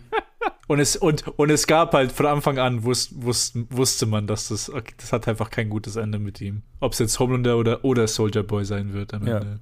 Ich habe ich hab so am Rande immer mal so mitgekriegt, was, was die inzwischen sehr großen Unterschiede zu den Comics sind. Und äh, in den Comics ist es wohl so, dass halt Black Noir, dass da eigentlich ein Homelander-Klon drunter steckt. Und das ist halt einfach, die haben einfach Black Noirs Charakter komplett geändert, was ich gut Mhm. finde, was ich, was ich sehr gut finde. Ja. Generell alles, was ich höre, was sie von den Comics ändern, denke ich mir jedes Mal, oh gut, gute Änderung, besser so. Ich, ich weiß nicht, ich weiß nicht von den Änderungen, ich weiß nur, dass tonal anscheinend das Comic einfach so ein bisschen, einfach nur zu in your face Mhm. Course und, und, und, und es geht nur ums, ums, um Gore und halt so in diese Richtung. Es ist halt Ja. nur edgy, um edgy zu sein. Und The Boys Staffel 3 wi- ist schon sehr gory und sehr edgy, aber. Aber mit halt einer Aussage Sachen. dahinter. So, mit ne? einer Also Aussage das dahinter, ja. Das genau. ist, finde ich, was, was die ganze Staffel, äh, die Serie ja generell, aber in der Staffel haben sie es echt so viel besser nochmal hinbekommen als in den Staffeln zuvor. So die, die Verbindung aus, okay, wir sind edgy, um so, schon so ein bisschen edgy, um edgy zu sein, aber es ist immer mit einem, mit einem, mit einer Aussage dahinter. Und ähm, der generelle kulturelle Kommentar, den die hier abliefern, ist, hat so einen ganz interessanten Ton im Sinne von, ich finde es extrem erfolgreich, weil es extrem in your face ist. Aber Mai, die Situation in den USA ist, da ist halt auch jegliche Form von Ironie oder sowas verloren. Ne? Also es ist halt einfach so, die, die, das ist, es fühlt sich an wie die richtige Serie zur richtigen Zeit. So, okay, Mhm. äh, das ist eine, eine Welt, die braucht vielleicht einfach Nuancen gibt es da halt nicht mehr. Also du brauchst Ja, halt vielleicht ja. was, mal ein, ein in-your-face plumpen Kommentar auf, auf das Weltgeschehen, so ein bisschen, ne? Ja. Äh, das, das fühlt sich, fühlt sich ganz richtig an. Und ich finde, sie treffen irgendwie diesen Ton, äh, wo, wo, wo, wo es halt immer wieder so Momente gibt, wo, wo, wo ich mir dann gedacht habe, holy shit, das haben sie jetzt nicht wirklich gerade gemacht. Und es ist so in your face, aber es, es trifft halt einfach gut. Und Ja, ja. es fühlt sich nicht, es fühlt sich nicht falsch an. Es fühlt sich immer an, als hätten sie was drüber zu sagen. So. Mhm. Ne? Also auch scheißegal, ob sie jetzt dieses Pepsi-Commercial da äh, satirieren oder, oder auch dieses Imagine-Video mit Oh Dieb Gott, ja. kein, kein, kein Wunder, dass das zum größten Teil Comedians waren, die da gesagt haben, wir machen mit bei dieser Parodie. Ich fand das, ich fand das mega. Äh, Generell all, all das Media within Media, was sie gemacht haben. In der ersten Hälfte der Show waren es viele halt von den The Seven Filme, wo halt auf Mhm. einmal Charlize Theron äh, da, da war und Billy Zane da war Ja. und dann später so diese Soldier Boy Sachen und absolut Meisterklasse. Äh, Ja. wa- was, also, was das Kommentar angeht, ich finde, was The Boys so effektiv macht, und da habe ich einen interessanten Tweet dazu einmal gesehen, äh, hat jemand so gesagt, so im Spektrum von Subtlety, von auf der einen Seite haben wir Succession, was halt sehr, Mhm. sehr subtle in seinen Kommentaren ist, und auf der anderen Seite war Don't Look Up, was halt sehr auch in, the, in your face, aber halt explaining, in, also wirklich Commentary in Ja. your face ist. Und Boys ist so auf dem Level, wo sie sind schon sehr, sehr direkt, aber es wird nicht, also es ist sehr viel Satire drin im Sinne von, wir halten uns, wir halten einfach einen Spiegel hin. Es Mhm. wird nicht viel kommentiert, es wird Mhm, einfach nur so, mhm. es wird einfach so Sachen wieder einfach rekreiert. Mhm. Ja. Und so einfach nur, das Rekreieren ist genug, um Satire zu sein. Es muss nicht mal irgendwas dazu, dazu äh, getan werden. Also die Kylie Jenner Commercial musste Mhm. einfach nur nochmal gemacht werden und es war schon Satire genug und Ja. Witz Mhm. genug. Und an vielen Stellen, sie müssen einfach nicht mehr machen. Und ich glaube, das reicht halt auch schon. Und deswegen kommen sie auch damit durch, ohne zu nervig damit zu sein. Ich glaube, das Geheimnis ist einfach, dass sie nicht preachy sind. Das ist Ja, schon, ja. Ne? Und was mir noch, was mir dazu noch eingefallen ist, was ich gelesen habe, aber ja, okay, das ist vielleicht noch mal ein bisschen, geht noch ein bisschen anders, äh, wieder zurück in die Charaktere, was ich sehr interessant fand.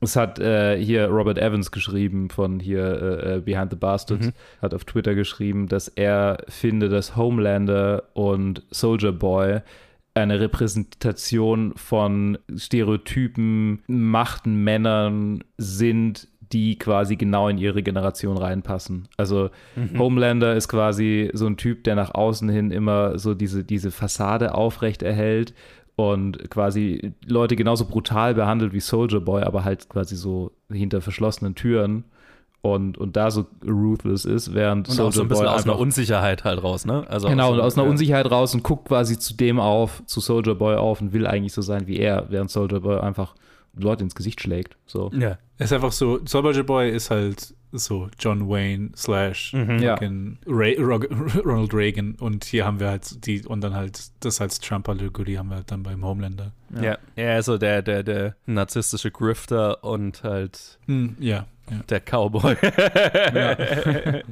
der narzisstische Grifter und sein Vater der Cowboy. Ja. Ja, ich bin sehr gespannt, wie es mit dem narzisstischen Grifter in der nächsten Season weitergeht, aber ich habe das Gefühl, wenn wir jetzt noch, noch länger darüber reden, dann haben wir einfach eine Sonderfolge The Boys gemacht und äh, wir haben auch noch ganz andere Sachen Oh, shit. Ja, ja, ja. schon Ähm, besprochen und vielleicht noch zu besprechen. Ich weiß gerade nicht mehr die Reihenfolge. Was ist. Äh ja, das ist, die, das ist das Letzte. Also, Ah, The Last One. Okay, wir haben schon viel, sehr viele Sachen besprochen. Bestimmt seid ihr müde, uns zuzuhören nach der langen Episode. Oder vielleicht auch nicht, wer weiß. Wer weiß. Okay, äh, ja, dann- abschließend. dann- genau. Mach mal abschließend. Ja. Ja, aber ich, würd, ich wollte, ich wollte, ich wollte okay. noch ein paar Sachen noch ansprechen. Also, Ja, okay. ja, ja, ja. Das ist sehr unkomplett, aber. Okay, ich meine, ja, okay, dann, dann, dann sprich, dann sprich Also, an. ich meine, wir, wir können ja nicht ein äh, Boys Staffel 3 Review machen, jetzt ohne, ohne die äh, Huey, zum Beispiel Huey und äh, Dingenskirchens Bu Billy äh, Butcher drogenabhängige äh, Storyline zum Beispiel einmal anzusprechen. Also, ich finde sehr interessant, wie Butcher, also ge generell Butchers Charakter fand ich von allen drei Staffeln hier am gelungensten umgesetzt, beziehungsweise am interessantesten Mhm. umgesetzt, weil er ein bisschen mehr Tiefe bekommen hat. Ich fand, er war über zwei Staffeln natürlich sehr so, ähm, so, so, so macho, macho zu sein und auch so ein bisschen Shock-Value-mäßig, äh, Mhm. sagt immer wieder Kanta.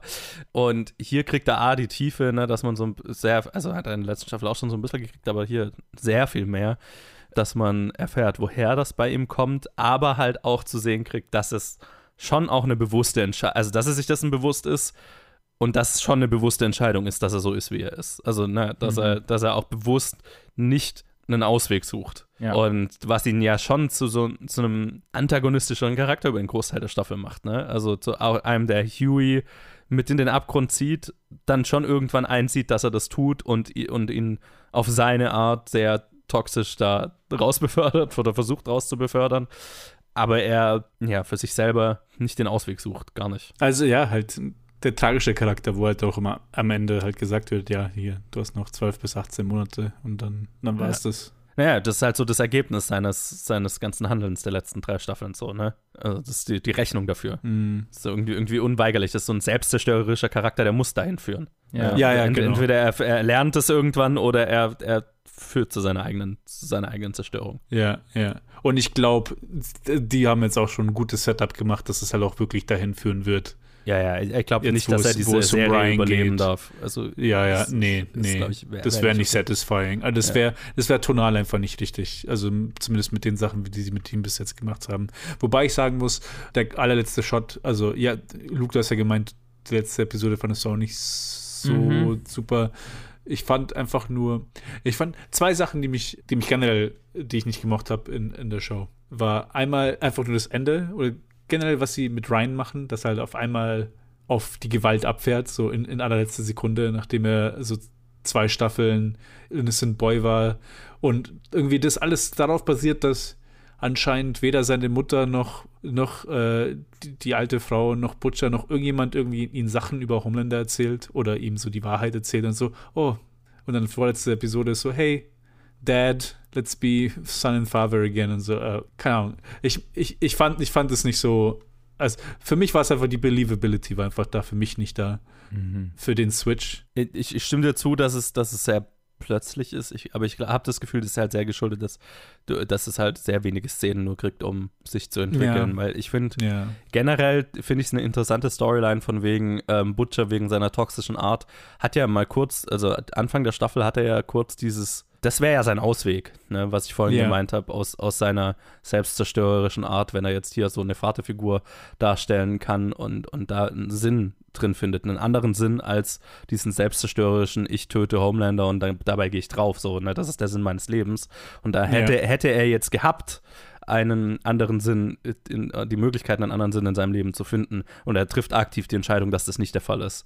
Und treibt ihn, das Kind, damit zu der ein, einzigen anderen Elternfigur, ne? muss ja nicht mehr Vaterfigur Ja. sein, aber Elternfigur, die er halt dann noch hat, die ernsthaftes Interesse an ihm ja auch noch hat. Ne? Homelander hat ein Ja. ernsthaftes Interesse, so fucked up das ist, an einem Sohn. An, äh, er, er hat ein Bild einer Vaterfigur, die er gerne darstellen möchte. Mhm. Ne? Wie das halt nur ein, ein Narzisst kann, der einen der irgendwie in seinem Kind halt was sieht, also so, ein- so ein Bild, das er repräsentieren will, auch für sich selber, ne? ist auch diese letzte Szene, wo er ihn der Welt präsentiert. Er sieht sich halt als Vater, als für ihn, für Homelander ist ja das Vatersein so ein bisschen halt was zu repräsentieren. Ne? Das, so, das Mhm. ist ja auch wieder auf ihn bezogen. Dem geht, ihm geht es ja nicht darum, irgendwie selbstlos für ein anderes Lebewesen da Ja. zu sein. Aber wenn das die an, einzig andere, der einzig andere Ausweg ist, dann macht es für mich schon Sinn. Es ist halt sehr, es geht sehr schnell. Ja, wahrscheinlich, da fehlen einfach nur so eine Handvoll Szenen vielleicht. Ja. Einfach nur, oder vielleicht über die Szenen nochmal ein bisschen. Ja, ja, du hast einfach recht, das war einfach ein bisschen Und ich meine, zu wenig äh, halt äh, gen- Screentime. äh, Generell macht es ja auch Sinn, äh, ne, äh, wenn er halt, äh, er ist ja Homelanders Sohn, also es ist jetzt nicht abwegig, dass er gewisse Züge auch geerbt hat und wenn Homelander die halt Mhm. in ihm äh, in ihm fördert, ne, dass, dass das dann eher zum Vorschein tritt. Also ist dann eher so die Frage, okay, äh, welche Seite von ihm wird äh, erzieherisch oder, oder auch von einem El von einer Elternfigur gefördert oder eben nicht gefördert. Und, Ja, ja, das, das, das fand, also, das, das war der Part, wo ich dann so ein bisschen Probleme damit hatte, weil irgendwie so das Offensichtliche äh, an dem Gestörtsein vom, von Homelander ist ja, wie er erzogen wurde, also seine Kindheit, dass ihn das so verstört hat, dass er Hm. halt das ist, was er ist. Und die Sache ist halt mit Ryan ist, dass er bis vor gefühlt paar Monaten Ja. halt mit seiner Mutter war. Und halt, jetzt hat er zwar was Traumatisches erlebt, aber Ja, es ist aber- halt aber nicht wirklich. Halt, ne? ja, also. Wenn er, er hat die, den, den, die Mutter, die die einzige, wirklich die einzige Person wirklich für Jahre in seinem Leben war, getötet. Das für deren Mhm. Tod. Also ich meine, also ein, ein schlimmeres Kindheitstrauma kannst du ja fast nicht, kannst ja. Ja. fast nicht erwischen, so, ne? Und Ja, ja. Für, für mich macht das Sinn, wo, wo, wo das landet. Aber ich stimme dir zu, es ist halt sehr plötzlich. Einfach weil es halt sehr, es sind halt 50.000 Storylines, ne? Also, Mhm. wenn Ja, ja, ja. halt- Also er kam halt auf einmal so, Ja. oh shit, er ist Ja. ja auch noch da. Stimmt. als, als, als ihm Victoria die Adresse gegeben hat, oder als ich Mhm. dann realisiert habe, dass er dann auf eine Adresse schaut, ich so, wessen Adresse ist das? Ja, genau. ich, Ich hab's auch nicht grad bis er nicht. Ich weiß gerade nicht, wer, wer, wer ist diese wichtige Person, Ja. wo er das braucht. Ja. Oder als er dann hinterher hingeflogen ist, ich so, ah, ja, genau. Ja. Den gibt's ja Sein auch Sohn, noch. den gibt's ja auch noch. Das war bei mir noch verschuldet, weil ich die ersten vier Episoden am Stück geschaut habe Uff, und dann irgendwie vier Wochen später die letzten vier Episoden, also die letzten vier Episoden am Stück geschaut habe. Ich generell finde ich äh, fand ich sehr interessant an dieser gesamten Staffel, dass ähm, generell, also das, das generelle überragende Thema über diese gesamte Staffel so Vaterfiguren war, ne? Vater-Sohn-Beziehungen und also weil du hast, du hast ja, das, das finde ich nämlich das Interessante, in, in The Huey hast du ja so ein bisschen einen Spiegelbildcharakter zu Butcher, ne? Einen, der ähnlich eine Rache-Motivation hat wie Butcher und von Butcher da so ein bisschen in den Abgrund mit gezogen wird. Und als er dann rausgeholt wird, ne, weil Butcher ihn halt wegwirft und Starlight ihn dann aufgabelt und, und wieder auf, aufsammelt, äh, die Person, an die er sich zurückerinnert, um äh, ne, und eine Realisierung hat über darüber, was, was Stärke bedeutet oder was er geglaubt hat, was Stärke bedeutet und was Stärke wirklich bedeutet, ist sein eigener Vater. Ne? Mhm. Das fand ich interessant. Das, du hast das Ganze mit Homelander und, und, und äh, äh, Soldier Boy und Ryan und, und Butcher, dieses ganze Vater-Sohn-Geflecht. Und dann hast du MM, der ja äh, mit, einer Traum mit einem Trauma von der Vaterfigur zu kämpfen hat, mit seinem Großvater, der durch Soldier Boy getötet wurde und glaubt, da was rächen zu müssen und gleichzeitig das vor seiner Tochter geheim hält, weil er halt äh, eine, eine positive Vaterfigur sein will, die er nicht hat, also ne, oder die er hatte, aber die ihm genommen wurde. Und du hast laut, laute Charaktere mit so einem Vaterkomplex Mhm. und Vater-Sohn-Beziehungen. Und naja, und ich meine generell Elternbeziehungen natürlich, weil du bei Starlight äh, ihre Mutter mit drin hast, die sie auf diese Pageants mitgeschleppt hat und, Ja. und sie äh, ausgenutzt hat, so als Kind, äh, womit sie zu kämpfen hat, die aber halt dann die einzige, der einzige moralische Kompass für eine Zeit in dieser Staffel ist, so gefühlt, ne? Das ist schon Mhm. Thematisch sehr, sehr gut durchdacht, das Ganze, finde ich. Ja, ja. Wobei ich sage, okay, apropos Vater, so diese zweite Sache, die mir einfach nicht gefallen hat an der Staffel, und es war auch, auch nur, es ist ein sehr kleiner Teil, aber es ist trotzdem, ich habe es einfach nicht gemocht. Der Stiefvater von MMs Tochter, und so sein, Hm. seine Arc von QAnon verfolgt, also so halt vom Q, QAnon White Supremacist äh, Äquivalent in, in dieser Welt, das halt so, oh Mhm. ja, listen to, don't listen to the mainstream media und dann so Homelander abfeuert und dann so ihn halt so in den in Screen anschauen und wie er so wie ein kleiner Junge begeistert ist von diesem Mann. An sich nicht, das hat mich gestört, einfach nur, dass das, dass wir die eine irgendwie schwarze Frau, die in dieser Show ist, dass die sich in so einen Mann verguckt und irgendwie das, diese Red Flag überhaupt nicht irgendwie mitkriegt. Yeah. Und er sich irgendwie in dieses, weil es macht natürlich Sinn, aber die Sache ist halt, thematisch macht schon irgendwie Sinn, aber es, es spiegelt ja nicht die Realität irgendwie bis zu einem gewissen Grad weiter, weil zumindest das, was, was sehr prävalent, äh, was ich sehr viel im Internet finde, ist, wie halt Leute, die in solche Rabbit Holes sich verlieren, halt sich vollkommen abgrenzen von ihrer Familie Mhm. in diese Verschwörungstheoretiker-Kreisen. Und hier ist dann so, okay, keine Ahnung. Ich, ich finde, ich finde, ich finde es gut, dass sie so diesen Aspekt da halt auch mit, mit diesen Homelander Crowds und ich weiß nicht, wie sie sie genannt haben, Storm Chasers oder Ja. so. Ja, ja, das ist ja dass schon sie das da einbauen wollten. Crowd, ja. Storm, ja, genau. Dass sie das da einbauen wollten, aber ich, ich hätte es mir anders gewünscht. Ich, mir, ich, mochte, ich mochte nicht, wie, wie sie sich dafür entschieden haben, dass sie gerade so einen Charakter da reingebaut haben. ist wie bei allem ihren, ihren Kommentaren ist halt sehr in your face und auch hier Ja. dadurch, dass es halt zwei Szenen hat oder so, bevor er dann am Ende Ja. da in der Crowd steht. Ja, auch ne, sel selbes Spiel. Das stimme ich dir schon zu. Das ist nicht, nicht, nicht der Highpoint der Staffel. Ich fand es jetzt nicht so schlimm, aber es ist natürlich von, also es ist nicht der cleverste Kommentar im Vergleich zu anderen. Ja, ja. Also das ist wie gesagt, also ich, ich, ich, ich fand diese Staffel super, deswegen, das Ja. sind halt diese so zwei kleine Sachen, die ich nicht mochte. Und so ein bisschen so dieses Huey, ähm, I want to protect and not be protected, das fand ich so auch ein bisschen, so ein bisschen, bisschen, Ja. bisschen, ein bisschen plump, also ein bisschen stereotypisch. Ich, ich, ich habe das Gefühl, ich hätte das schon irgendwie so zu oft gesehen. Aber, ja, das kann ich verstehen, ja. aber es ist schon, ich finde es interessant mit diesem ganzen, naja, es ist sehr Männlichkeitsbild dominierte Staffel, wie gesagt, mit diesen ganzen Vater-Sohn-Dingern und äh, Männlichkeitsbilder, die Butcher repräsentieren und Homelander repräsentieren und Soldier Boy repräsentieren. Und ich finde es schon interessant, dass Huey sich halt in so ein toxisches Männlichkeitsbild reinzerren lässt, auch von Butcher und so weiter.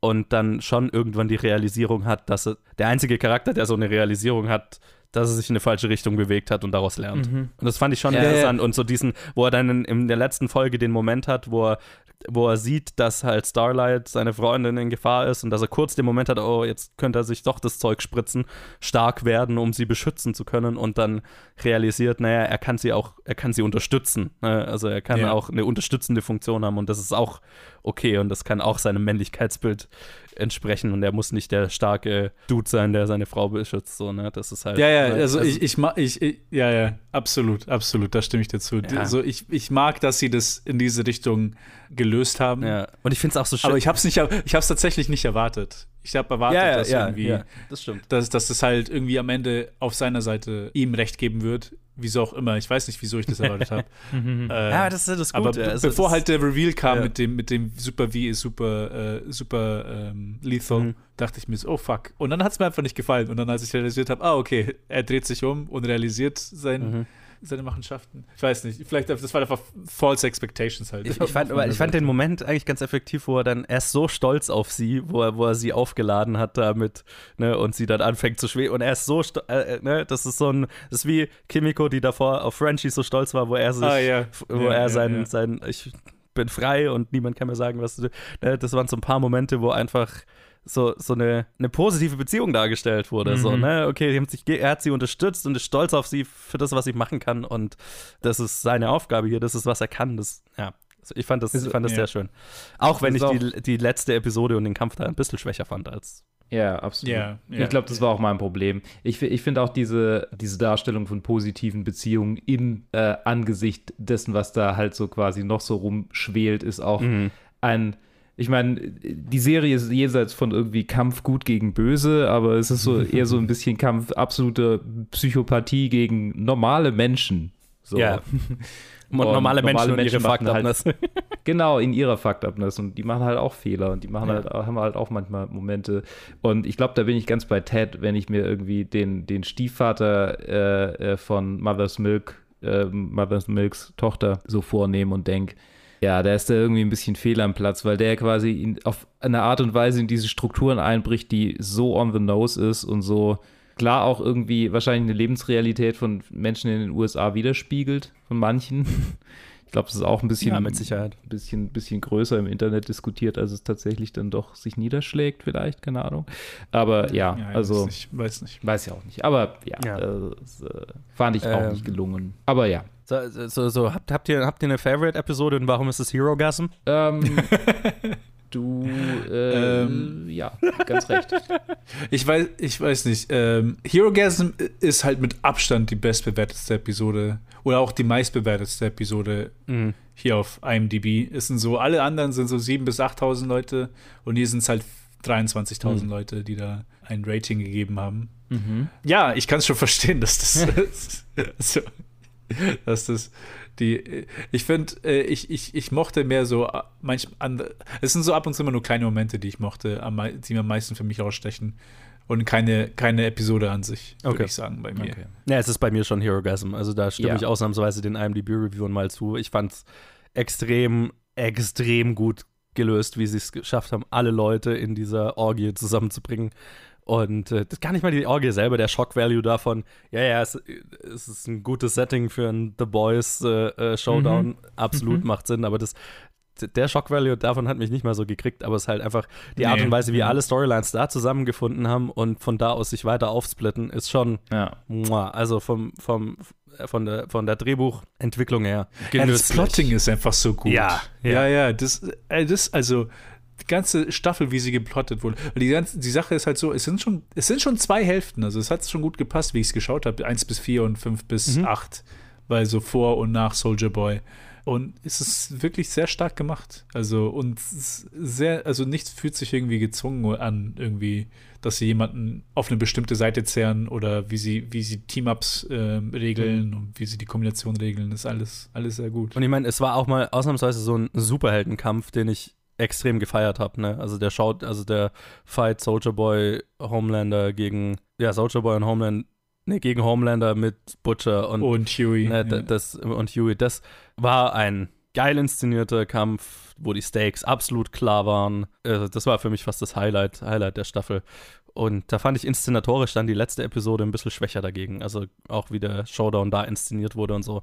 War, konnte damit dann, finde ich, nicht ganz mithalten. Ich glaube, das war ein zu, zu großes Mischmasch mit Mhm. zu vielen Leuten und irgendwie Konflikten, weil es war dann immer halt mehr als ein Konflikt, sondern war es so. ja, Hat sich nicht so ganz ausgearbeitet angefühlt. Auch so, dann standen sie plötzlich in diesem Raum einfach, in diesem Büroraum oder was auch immer. Und da ging es dann los. Okay, naja, also ja, egal. Also es, er hat, hat trotzdem sein emotionales Ziel letztlich, letztlich erzielt. Aber generell, die, die letzte Episode fand ich ein bisschen unausgereifter als jetzt, als jetzt Hero Gasm. Und auch andere. Episoden davor. Aber Hero Gasm sticht so ein bisschen raus, weil Ja, ja. das hat natürlich den größten Wow-Faktor. Absolut. Okay, ich, ich will nur noch ein, eine kleine, ich habe ja gesagt kleine Momente und so ein Moment, der mir, der mir hängen geblieben ist, ist von der vorletzten Episode, wo sie diesen, der halt äh, deine, also deine Memories manipuliert, äh, Mhm. den Typ. Oh, schnappen ja, ja. wollen. Mhm.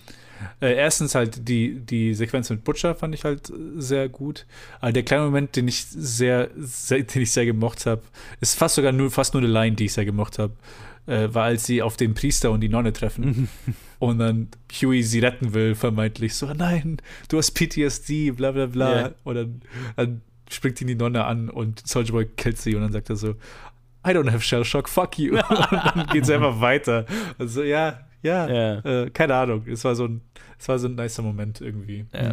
Ja, die Serie ist voller Generell, nice. Jensen Ackles hatte ich, ich hatte immens Spaß Mhm. mit Soldier Boy als Charakter. Ja, Soldier Also, Boy ist definitiv der, der hier nochmal eine neue, einen neuen Aspekt und eine neue Blickrichtung irgendwie reinbringt und einfach nochmal eine neue Fucked-Upness. ja. Okay. Okay. Jetzt bin ich mal gespannt. Ich, wir nehmen, wie ihr vorhin vielleicht schon mitgekriegt habt, außer der Reihe auf. Ich bin sehr gespannt, wie lange diese Review-Episode Oh, am Ende boy. wird. Ähm, mir tut jetzt schon der Arsch weh, aber ähm, euch hoffentlich nicht, weil ihr hoffentlich auch noch was anderes macht, während ihr Podcast hört und nicht nur sitzt. Aber wenn ihr unseren Podcast gerne hört, lasst uns doch einen. Achso, Fazit zu The Boys, glaube ich, kann man sagen, wir haben es alle geliebt. Ja, haben beste wir aber schon vor den. Ja, ja, vor den absolut, Spoilern gesagt. ja. Also, ich Beste- mein, ja, ja. beste Staffel, beste Staffel. Kann, Ähm, kann kaum warten auf, vier, auf die vierte. Zurück zu meinem eigentlich ganz guten Segway. Äh, weil, weil sie uns gern zuhört, könnt ihr gern Bewertungen dalassen auf Plattformen, auf denen das geht. Ich vergesse immer, welche das sind, aber äh, auf äh, Facebook, Twitter oder Instagram könnt ihr uns auf jeden Fall folgen. Planet Film Geek überall. Außerdem planetfilmgeek at gmail.com. Wenn ihr uns eine Mail schreiben wollt mit zum Beispiel einer Challenge. Die wir dann vielleicht auch irgendwann mal besprechen. Wer weiß, wer weiß. Wenn es eine gute ist, sollten dann wir mal vielleicht wieder früher. Ja, das sollten wir. Das sollten wir. okay, ähm, bis dann. Macht's gut. Schönen Restsonntag oder wann auch immer ihr das hört, schönen Resttag und äh, äh, ich hab euch lieb. Oh, Tschüss. wir Ich auch. auch. Tschüss. Tschüss.